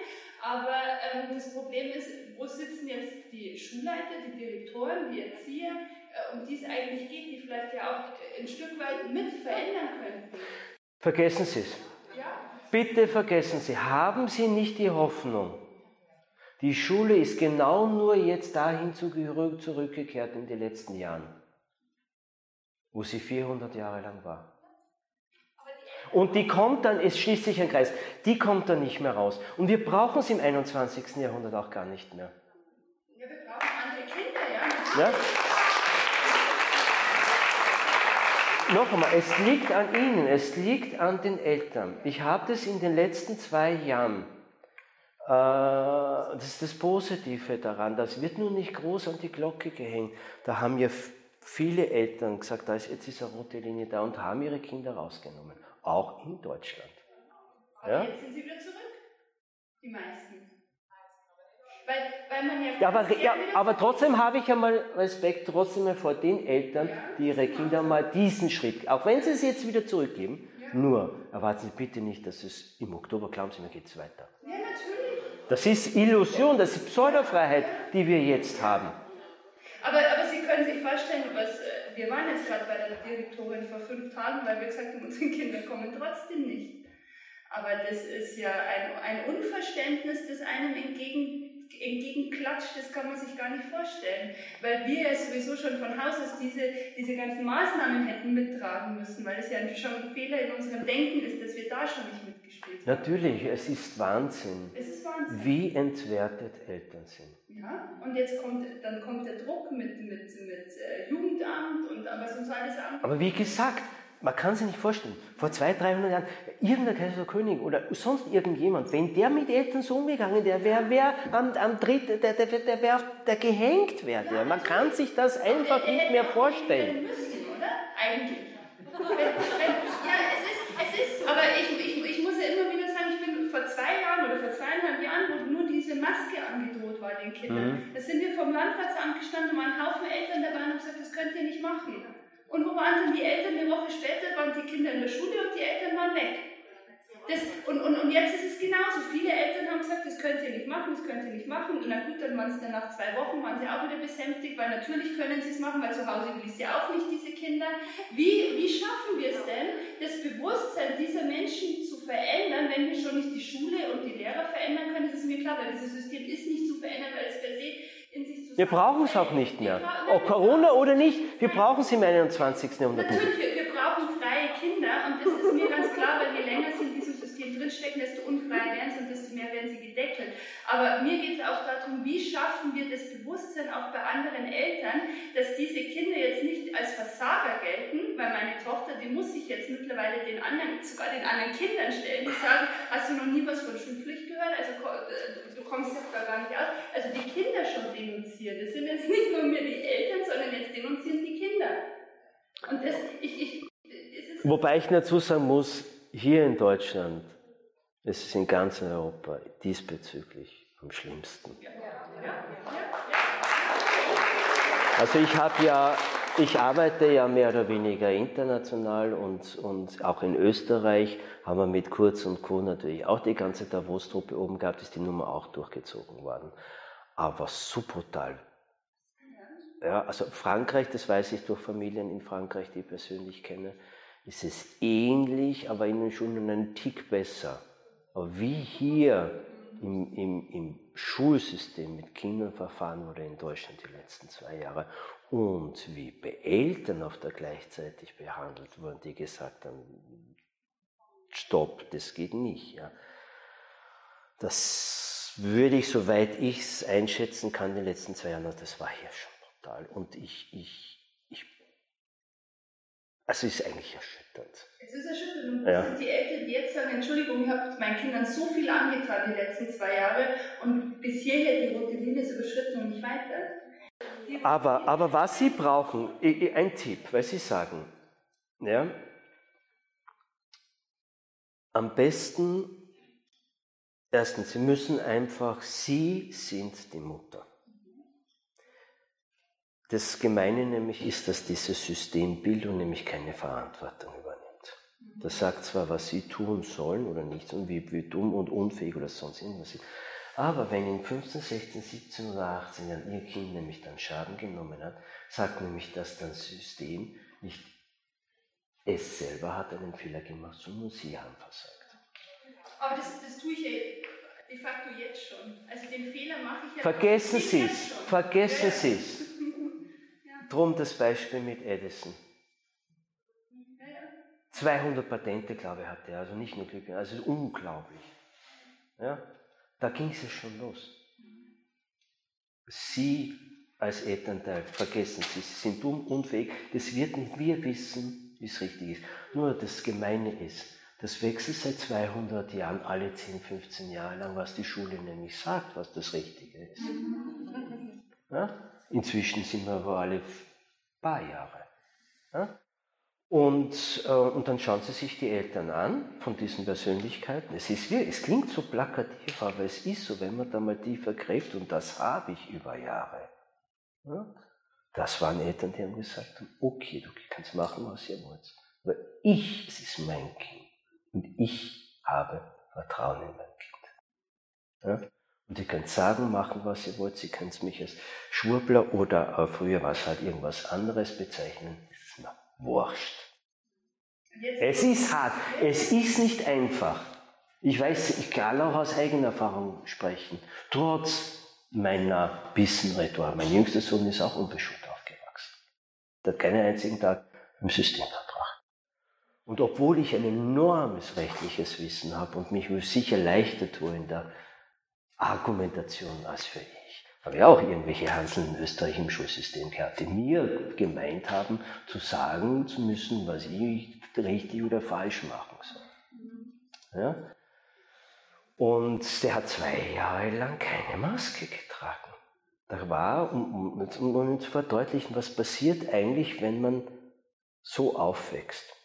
Da waren zum Beispiel Situationen, immer wieder, auch die letzten Jahre, nur als, äh, einmal aus, aus privat, aus, aus eigener Erfahrung. Ich bin ja auch immer noch nicht nur Autor und Wissenschaft, ich bin auch Vater und habe einen Alltag auch immer wieder. Ja? Stehe nicht nur auf der Bühne. Und da war es immer wieder Situationen, wo ich mit meinem Sohn, da, also der ist jetzt, wird jetzt 15, also Corona ist mit 13 losgegangen, ja. Und hat sich verweigert von Anfang an. Ich gesagt, okay, ja, kein Problem. Und da gab es dann immer wieder auch, auch Situationen, wo halt dann es ideal gewesen wäre, wenn er eine Maske aufgesetzt hätte, nur kurz, damit er halt da reinkommt, irgendein bestimmtes Geschäft oder sonst irgendwas. Und dann habe ich gesagt, naja, ich meine, ist nicht mal jetzt für die zehn Minuten oder halbe Stunde. Er hat sogar darauf verzichtet. Er hat dieses Rückgrat und diesen Stolz gehabt, dass er gesagt hat, nein, ich gehe da nicht rein mit Maske und dann kriege ich das halt nicht. Ist mir wurscht. Und, aber was passiert mit solchen Menschen? Mit denen können, die können sie nicht zu Lohnsklaven machen und so weiter und so fort. Um das geht's. Die letzten zwei Jahre, Entschuldigung, die letzten zwei Jahre sind vor allem auch ein riesengroßes und vielleicht so das größte Sozialexperiment der Menschheitsgeschichte. Meiner Einschätzung nach, und, oder ich bin nicht der Einzige, der dieses Wort Sozialexperiment mit dem Mund nimmt. Und es funkt auch, funktioniert auch erstaunlich. Ja? Erschreckend gut. Aber warum? Wer könnte da und wer ist der Einzige, der das beenden kann? Das sind die Eltern. Je, keine Tierart, kein Säugetier, und wir sind ein Säugetier, geht dermaßen inzwischen grottenschlecht mit seinem eigenen Nachwuchs um wie der Mensch. Entschuldigen Sie, wenn ich das sage.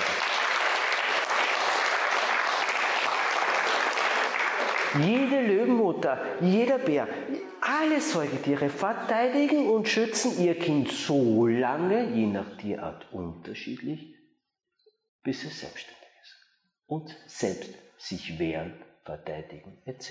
kann. Und das wäre auch die Aufgabe von uns, von uns Eltern.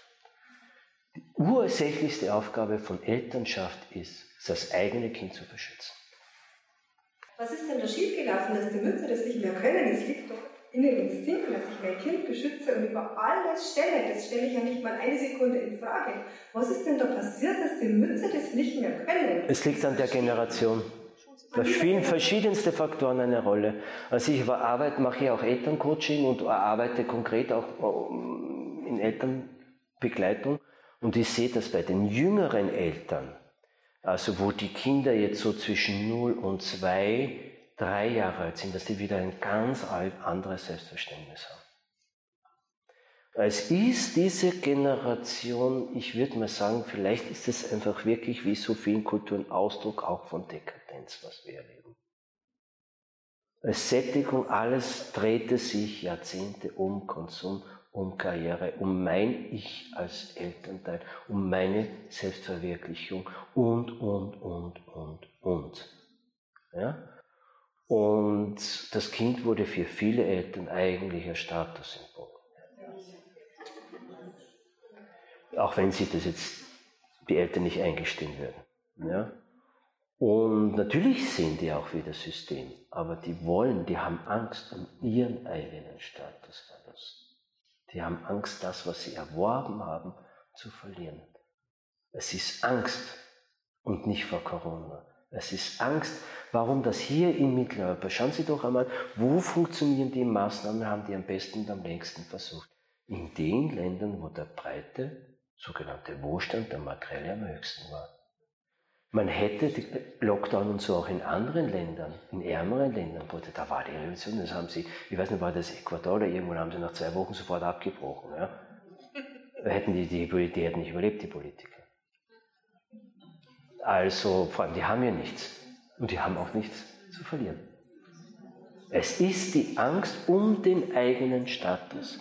Und mit dieser Angst das Alte, und das ist das Fatale der letzten zwei Jahre, das Alte zu behalten, lassen sich, das sowieso nicht mehr kommt.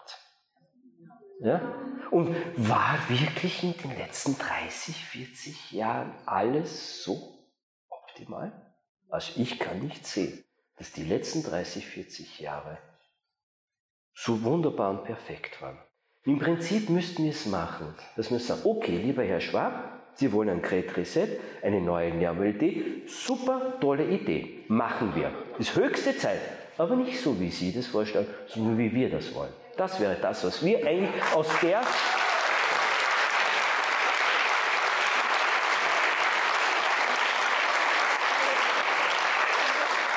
Wir erzählen die Geschichte von der neuen Normalität, die, lieber Herr Schwab, die erzählen wir selber.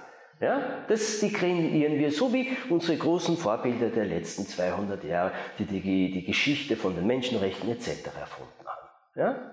Wir gestalten die Weiterentwicklung der Gesellschaft. Das, das, wäre, das wäre die Chance jetzt eigentlich, die es gilt, wenn schon der Putsch von oben und wenn dieser Angriff, ja, okay, ist halt so. Ja? aber darauf reagieren und sagen, ja, okay, passt, gut, aber nicht so, wie machen, machen wir, aber anders. Und ich verstehe nicht, dass diese Chance nicht wahrgenommen wird. Die Chance wird mal wahrgenommen, weil dieser Great Reset nicht funktioniert. Also die Menschen, die jetzt diesem System hörig sind, die werden sehr bald erfahren, dass diese Hörigkeit genau nach hinten losgeht. Also ich bin da sehr optimistisch in dem Sinne, ja, dass diese Gedanken, die oben funktionieren, diese Eliten werden nicht und das ist das, was in dieser Zeit jetzt passiert ist, dass viele Menschen, ja, wirklich viele, so denken wie Sie und, und ihre Kinder beschützt haben, die erfahren jetzt, dass es doch wert ist, über was anderes nachzudenken und vielleicht auch über einen Verlust, Arbeitsplatz oder sonst was, wieder nach vorne zu gehen und anders zu denken und frei zu werden im Denken. Und das hat damit zu tun, dieses System, die Menschen werden jetzt erfahren, dass ihre Renten weg sind, ihre Pensionen das System bricht und das müssen wir akzeptieren. Ja, dass dieser Notstand in Anführungsstrichen jetzt bricht. Aber danach wird was Gutes kommen. Wir haben eine Chance. Da bin ich ganz. Einer der spannendsten, also auch an Sie da hinten, ja, also es haben ja Eltern ihre Kinder rausgegeben und oft Gemeinschaften gebeten. In Italien zum Beispiel also gibt es ja keine Schulpflicht. Ja, also so wie in, übrigens ist Deutschland das einzige Land in ganz Europa, das eine Schulanwesenheitsgebäude gibt gepflichtet ist und jeden Demonstranten in Deutschland schimpft man als Neonazi. Diese Schulanwesenheitsgebäudepflicht wurde 1938 im Nationalsozialismus durch einen Herrn Rust eingeführt. Punkt. Da schleppt man ein Nazi-Gesetz 70 Jahre lang mit und schimpft jeden Bürger auf der Straße, der, der sagt zu Recht, so geht's nicht, einen Nazi. Ja? Und das Spannende ist, ja, also wieso, aber vergessen Sie es, letztendlich als Eltern, Elternteil. Ich habe viel mit Eltern in den letzten zwei Jahren in Berührung gekommen, die eben ihre Kinder, also ich, ich habe sowieso immer sehr viel auch mit Eltern, die ihre Kinder nie im System gehabt haben, aber auch mit Eltern, die es jetzt rausgenommen haben wegen den Maßnahmen. Und das war für mich so spannend, ja. Also so die, die meisten Ge Ge äh, Reaktionen, eines dann aber so unglaublich, wie ruhig und friedlich der jetzt plötzlich ist. Wie kreativ der plötzlich ist.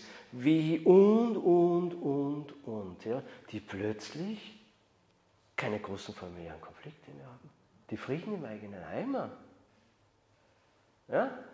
Weil der springende Punkt ist, was es gibt. Es gibt ein Buch, das ich wirklich empfehlen kann, das ist von John Della Ghetto, eine, ein, ein, in Amerika sehr bekannt oder der, der berühmteste Schul ehemaliger Lehrer, x-mal ausgezeichnet als war Best Teacher of New York und, und, und, und. Also nicht irgendjemand aus dem System, das irgendwann einen Tag ausgestiegen und hat als Rücktrittserklärung ein Buch geschrieben, ein kurzes Büchlein. Das ist das beste Schulkritikbuch, das ist jemals in den letzten 400 Jahren geschrieben worden. Heißt Dumping aus Down. Die äh, Übersetzung heißt äh, verdummt nochmal. Und, und er hat als, kaum ein anderer so präzise herausgearbeitet, was ist eigentlich das Problem dahinter bei dieser Schulsozialisation. Das ist, wie es er nennt, der geheime Lehrplan. Das ist das, was einfach mit dem Menschen ohne böse Absichten passiert. Dieses System verformt den Menschen so sehr, und zwar nicht zum Guten, sondern zum Schlechten. Ja? Und darum sind diese, erleben dann die Eltern, wenn die ihre Kinder eigentlich rausgenommen, aber gar nicht eigentlich, weil die sozusagen auf meine oder andere Linie sind, sondern einfach nur als Schutz, sie sagen, jetzt reicht. Und die haben durchwegs die Erfahrung gemacht, boah, wieso ist jetzt plötzlich so anders? Dauert natürlich ein paar Wochen oder ein paar Monate in der Regel, ja. Aber die, das ist eine der, der meisten Erfahrungen also von Eltern, die in den letzten zwei Jahren, ja, Italien zum Beispiel, weil die ja keine heute, da ging das quer durch die, wirklich in die bürgerliche Mitte rein. Also nicht nur jetzt äh, irgendwelche Freilerner oder, oder sonst irgendwas, da haben die Eltern gesagt, es reicht. Ja? Und dort zum größten Teil ist so, die geben die meisten auch nicht mehr zurück, weil sie Angst haben, dass das Positive, das jetzt an ihrem Kind sichtbar ist, wieder verschwindet. Es geht ja jetzt inzwischen wirklich um Schaden zufügen.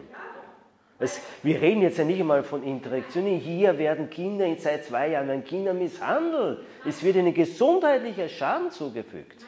Ja, das ist ja nochmal eine andere Qualität. Mein Ältester hat eine Zwischenzeugnis gekriegt in Ballia, ohne Noten. Da hat der Lehrer die Wahrheit gesprochen. Der, der Schüler ist erst seit einigen Tagen wieder in der Schule und daher wurde keine Leistungsfeststellung, war keine Leistungsfeststellung möglich. Mein Zweitgeborener ist in der vierten Klasse, hat ein Übertrittszeugnis bekommen mit lauter Sechsen. Also die Bestrafung geht jetzt nicht nur auf die Eltern los mit Bußgeld, also haben wir gerade im Moment mit 3700 Euro. Seit November bis jetzt muss ich Bußgeld bezahlen, für das, dass ich meine Kinder beschütze. Nein, es geht auch noch jetzt auf die Kinder los, dass die Kinder sich in der Schule rechtfertigen müssen vor den Klassenkameraden, warum sie lauter Sex haben. Und dann kommt es die Tüpfelchen, dass sie dann sagen, die anderen Kinder, du bist ja so dumm, du hast ja nichts mehr. Dass aber mein Kind zu Hause, wir haben einen landwirtschaftlichen Betrieb, am Acker draußen Arbeit, voll, vollwertige Arbeit macht, wie ein Erwachsener, mit einer Maschinerie im Wert von 120.000 Euro unter seinem Arsch, vollwertige Arbeit leistet und vom Leben mehr Ahnung hat wie manch ein Lehrer oder Rektor, das wird einfach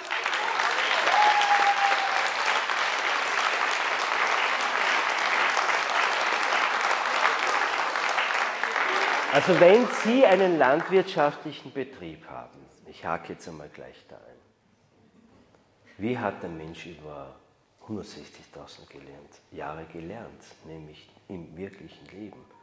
Dort lernt er mehr für die Zukunft als in jeder Einrichtung. Ja?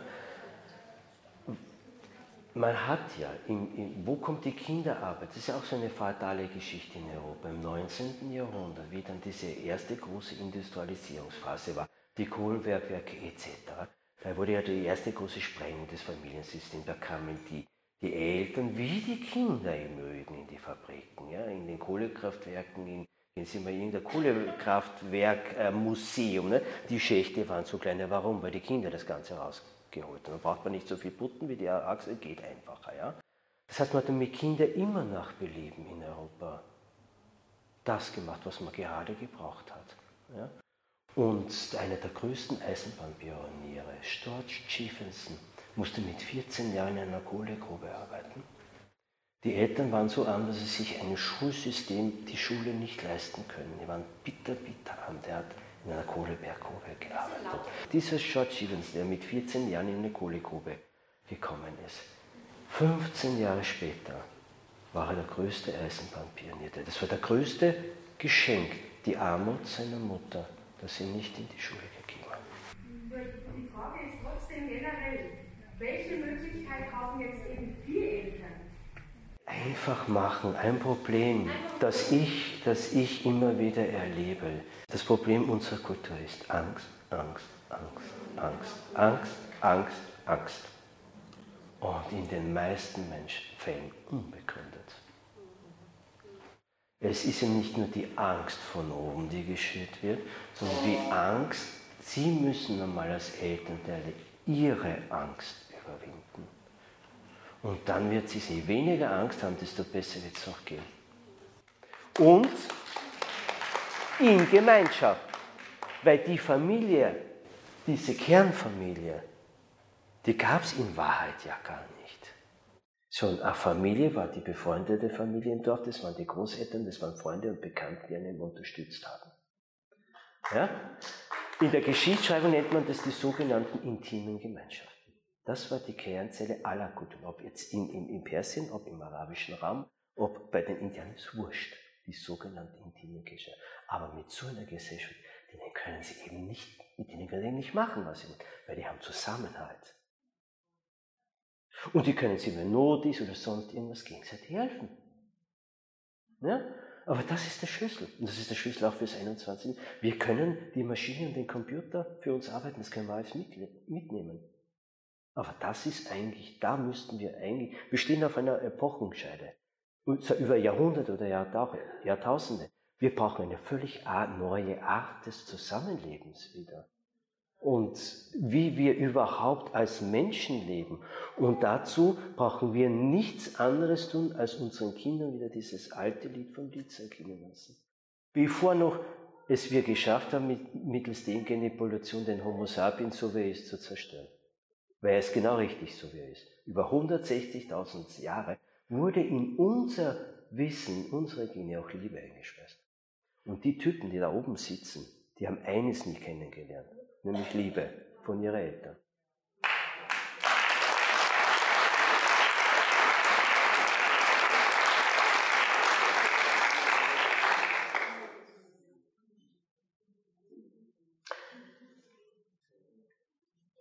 Eines noch, alles das, was wir heute in, der, in Europa an Zugewinn unserer persönlichen Freiheiten bis jetzt genießen und schätzen dürften. Freiheit der Berufswahl und, und, und. Das alles. Keine ein einziges dieser Menschen- und Grundrechte ist die Idee eines Politikers gewesen. Das haben Menschen in Bewegungen über 200 Jahre erkennt. Das haben wir nur vergessen. Und Menschen zum Teil, die ihr Leben lang ihr Leben dafür gelassen haben. Freiheit ist in der Geschichte noch nie verloren gekommen. Noch nie, seitdem wir Herrschaft und Politik haben. Noch nie. Das müssen sie und wir alle. Und je mehr sind es, dann haben die ihre Macht verloren. Die sind so schnell weg, wie sie da waren. Aber dazu müssten wir mal untereinander mal wieder in den Austausch kommen und im Kleinen einmal anfangen, wieder Gemeinschaften bilden. Das ist der Schlüssel für die nächsten Jahre und die nächsten Jahrzehnte. Und dann sehen Sie, brauchen Sie keine Angst mehr haben, dann funktioniert es auch. Was hat Sie denn motiviert, nach Italien zu ziehen? Darf ich mal eine persönliche Frage stellen? Äh, meine Familie in Schutz bringen. Ich habe ja vor, bevor ich jetzt äh, nach Italien gezogen bin, ja in Deutschland gelebt, in Leipzig. Und weiß, wie in diesem Land mit meinen Kollegen, egal aus welcher Disziplin, verfahren wird. Ich habe zwar nie Anfechtungen oder irgendwelche Probleme gehabt, aber das, ich bin Historiker. Und du musst halt also ich wollte mir einfach den Vorwurf nicht machen, meinen Frauen und Kindern gegenüber irgendwann sagen zu können, ich habe im falschen Optimismus. Ja, mich würde es interessieren, wie das in Italien dann läuft mit der Beschulung zu Hause. Haben sich da Familien zusammengeschlossen? Mhm. Weil es wird ja auch Mütter geben, die arbeiten wollen, arbeiten müssen. Also äh, kann man nicht vorstellen, dass jede Mama zu Hause sitzt und ihre ein, zwei, drei, wie auch immer. Die wechseln sich ab. Da schließen sich drei, vier Familien zusammen genau. und einmal ist das Kind dann bei der Mutter oder bei der Mutter, wenn die arbeiten muss. So einfach läuft die Geschichte. Die Kinder haben eine Kontinuität, ja. Ja, dass sie immer mit den gleichen Kindern zusammen sind, aber halt nur einmal in deren Wohnung oder deren. Aber sie müssen sich an staatlichen Lehrplänen orientieren also bis vor ein, zwei Jahren. Man will ja, also die Kindheit noch einmal, wie die wenigsten wissen, wurde ja auch 18 Jahre ausgedehnt. Wahnsinn, was da passiert ist und dass das nie eigentlich öffentlich diskutiert wurde. Aber das nur nebenbei. Ähm, und Italien hat auch ja, vor ein einem Jahr, glaube ich, jetzt zumindest den, den häuslich, also die Externistenprüfung eingeführt. Bis dorthin gab es überhaupt nichts. Die kriegen natürlich, haben natürlich mitgekriegt, die Abwanderung. Die haben alle Angst, die Schulen sind irgendwann leer. Weil die meisten Eltern eben die Erfahrung haben, oh hoppala, es geht auch anders. Ja? Und das ist die große Panik, dann darf man nicht vergessen, was auch seit Jahren nicht diskutiert wird, dass Europa vor einer demografischen Implosion steht. Europa ist vollkommen überaltert, etwas, was nicht diskutiert wird. Deutschland ist seit 30 Jahren unter der Reproduktionsrate. Wenn wie Angela Merkel im Zuge des riesengroßen Flüchtlingsstroms, als damals ja schon, weiß nicht wie lange, an Bundeskanzlerin herzlich willkommen gesagt hat, dann vor allem aus einem Grund, weil sie gesehen haben, da kommen viele Kinder ins Land. Das wissen die ja. Es wird nur nicht thematisiert. Aber das funktioniert ja in Italien, also in Österreich ist es ja auch immer schon erlaubt gewesen, der sogenannte häusliche Unterricht. Ja, also seit dem 18. Jahrhundert, seit der Einführung der Schulpflicht in Österreich, ist bald auch die Befreiung von der Schulpflicht. Weil, was glauben Sie, was hat das aufstrebende, gebildete Gebürgertum gesagt? Moment einmal, und wir unsere Kinder da nicht rein? Gegen Bildung haben wir nichts. Und so wurde der häusliche Unterricht in Österreich eingeführt und in ganz Europa. Und in Italien liegt es sowieso, und das ist ein springender Punkt, wie auch in, in zum Beispiel in England, liegt die Hoheit der, der, der, der Bildung bei den Eltern in der Verfassung verankert und nicht beim Staat. Die Eltern können die Schule als Angebot nutzen. Und es gibt ja nichts dagegen einzuwenden, wenn das System mal anders wäre. Einer der spannendsten Forschungsergebnisse dazu ist, dieses alte Schulsystem hat man herausgefunden, passt für 40, 20 bis 40, maximal 40 Prozent der Kinder. Aber wieso lassen wir die 60 Prozent durch den Rost fallen? Ja? Und ich ihm, und, und es ist auch nicht jede Art von Bildung und jede Art von Schule. Manche Kinder finden sich in einer Montessori, manche in einer demokratischen Schule wohl, etc. Was wir brauchen, ist einfach nur Vielfalt. Ich habe nie gesagt, dass der Mensch nicht gefördert, gestützt, gebildet werden sollte. Aber wo sind die gebildet? Ich kann seit zwei Jahren nirgendwo gebildete Menschen sehen. Sorry. Ja, also was ist, und vor allem nicht oben. Ne? Und mit diesem System, wer erfolgreich dieses System, wer ein Leben lang sich als Objekt gemacht hat, machen lassen und es nie bewusst worden ist, das sind dann diejenigen, die dann oben sind, die das System nach oben spielen und die dann andere zum Objekt machen. Und wie gesagt, noch einmal, wer da ausbrechen kann, also die, ich würde so weit gehen, im Moment liegt die Zukunft der Menschheit an den und vor allem auch nachfolgenden Eltern. Warten Sie ja nicht, verschwenden Sie keine Energie, dass sich das oben, von da oben was besser wird. Das setzen Sie als falsche Feld. Es geht um Herrschaft, um nichts anderes. Um Kontrolle und Macht. In der Nummer da seit zwei Jahren. Natürlich gibt es Corona und natürlich gibt es Influenza. Es gibt tausende Viren und die gibt es seitdem es den Homo sapiens gibt. Und wenn der Homo sapiens vor tausend Jahren oder vor 10.000 Jahren sich so aufgeführt hat wie wir die letzten zwei Jahre, dann würden es den Homo sapiens schon lange nicht mehr geben. Ja?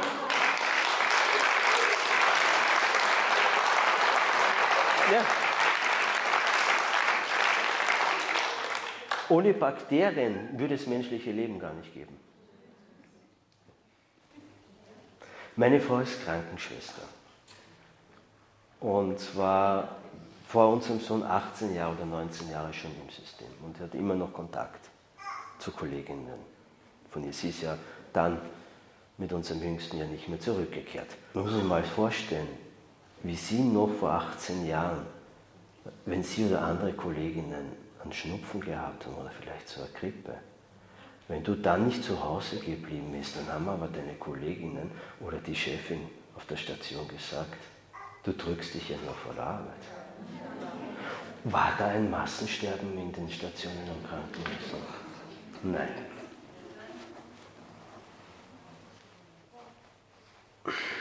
Also irgendwie, da geht es um was anderes, machen wir es einfach. Ja, aber bleiben wir bei Kindern und Familie. Gibt es nur eine Frage, ist noch zulässig vor, vor der Bar? Ja, Herr Winter, Sie haben so wunderbar ausgeführt, wie sich das historisch alles entwickelt hat. Und jetzt sind wir ja hier in 2022. Und äh, wie ist denn Ihre Vision? Also, wie geht es denn in Ihren Augen weiter oder was ist eine große Chance, die sich gerade bietet? Ähm, ja in der Vielfalt, die Sie gerade angesprochen haben, oder vielleicht können Sie da noch ein paar Passagen Stichwort Vision. Eines lehrt die Geschichte immer wieder. Visionen sollte man niemals der Politik überlassen. Immer dann ist es brutal unangenehm geworden. Und hinter den letzten zwei Jahren steckt ja eine Vision. Aber nicht eine, eine Vision, die wir entwickelt haben. Hinter Menschenrechte, Menschenwürde und all diese Dinge steckt auch eine Vision, aber nicht von Politikern. Und das ist der springende Punkt. Ja, ich glaube, wir sollten auch visionär werden. Ja, wir brauchen eine Vision. Wir brauchen ein, eine, eine Vision. Wir müssen alles, wir stehen am Punkt, wo wir wirklich alles aufgeben müssen in der Form.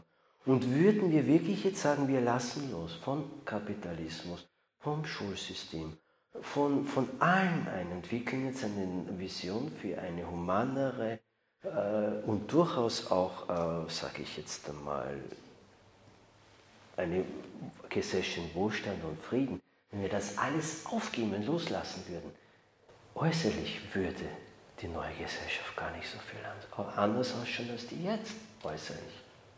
Aber die Art und Weise, wie wir miteinander umgehen, die wäre anders. Wir hätten auch Maschinen, die wir uns arbeiten lassen. Warum nicht? Wozu? Das ist ja Unsinn.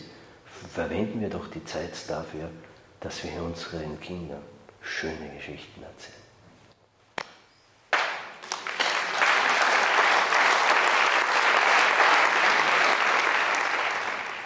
Ich sage mal an den Veranstalter meinen großen Dank für die Einladung. Es war mein Vergnügen, hier in Landshut zu sein. Und ich habe schon lange nicht mehr so ein tolles Publikum gehabt. Ich komme wieder.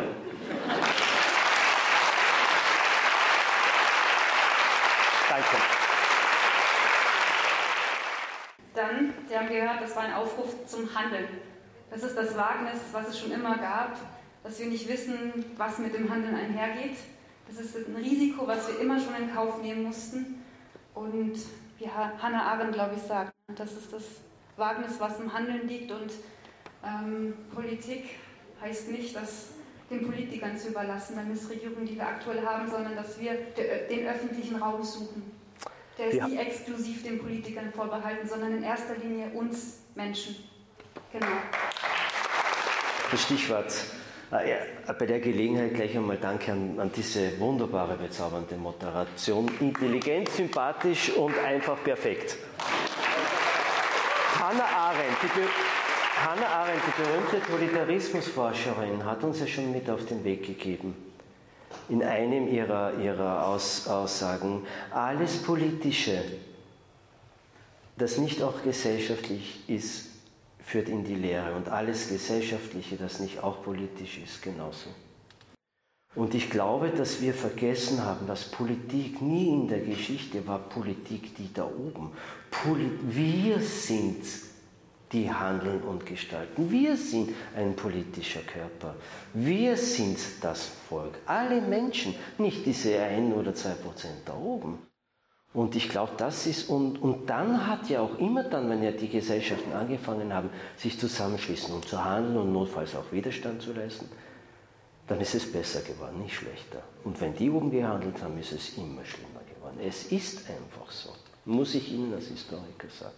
Egal, ob, ich jetzt, ob man Kindheitsforscher ist, ob man, ob man Historiker wie, wie Ganzer ist, der, der Zeitgeschichte hat, oder ob sie die letzten 400 Jahre oder ob sie Militärgeschichte machen. Es ist egal.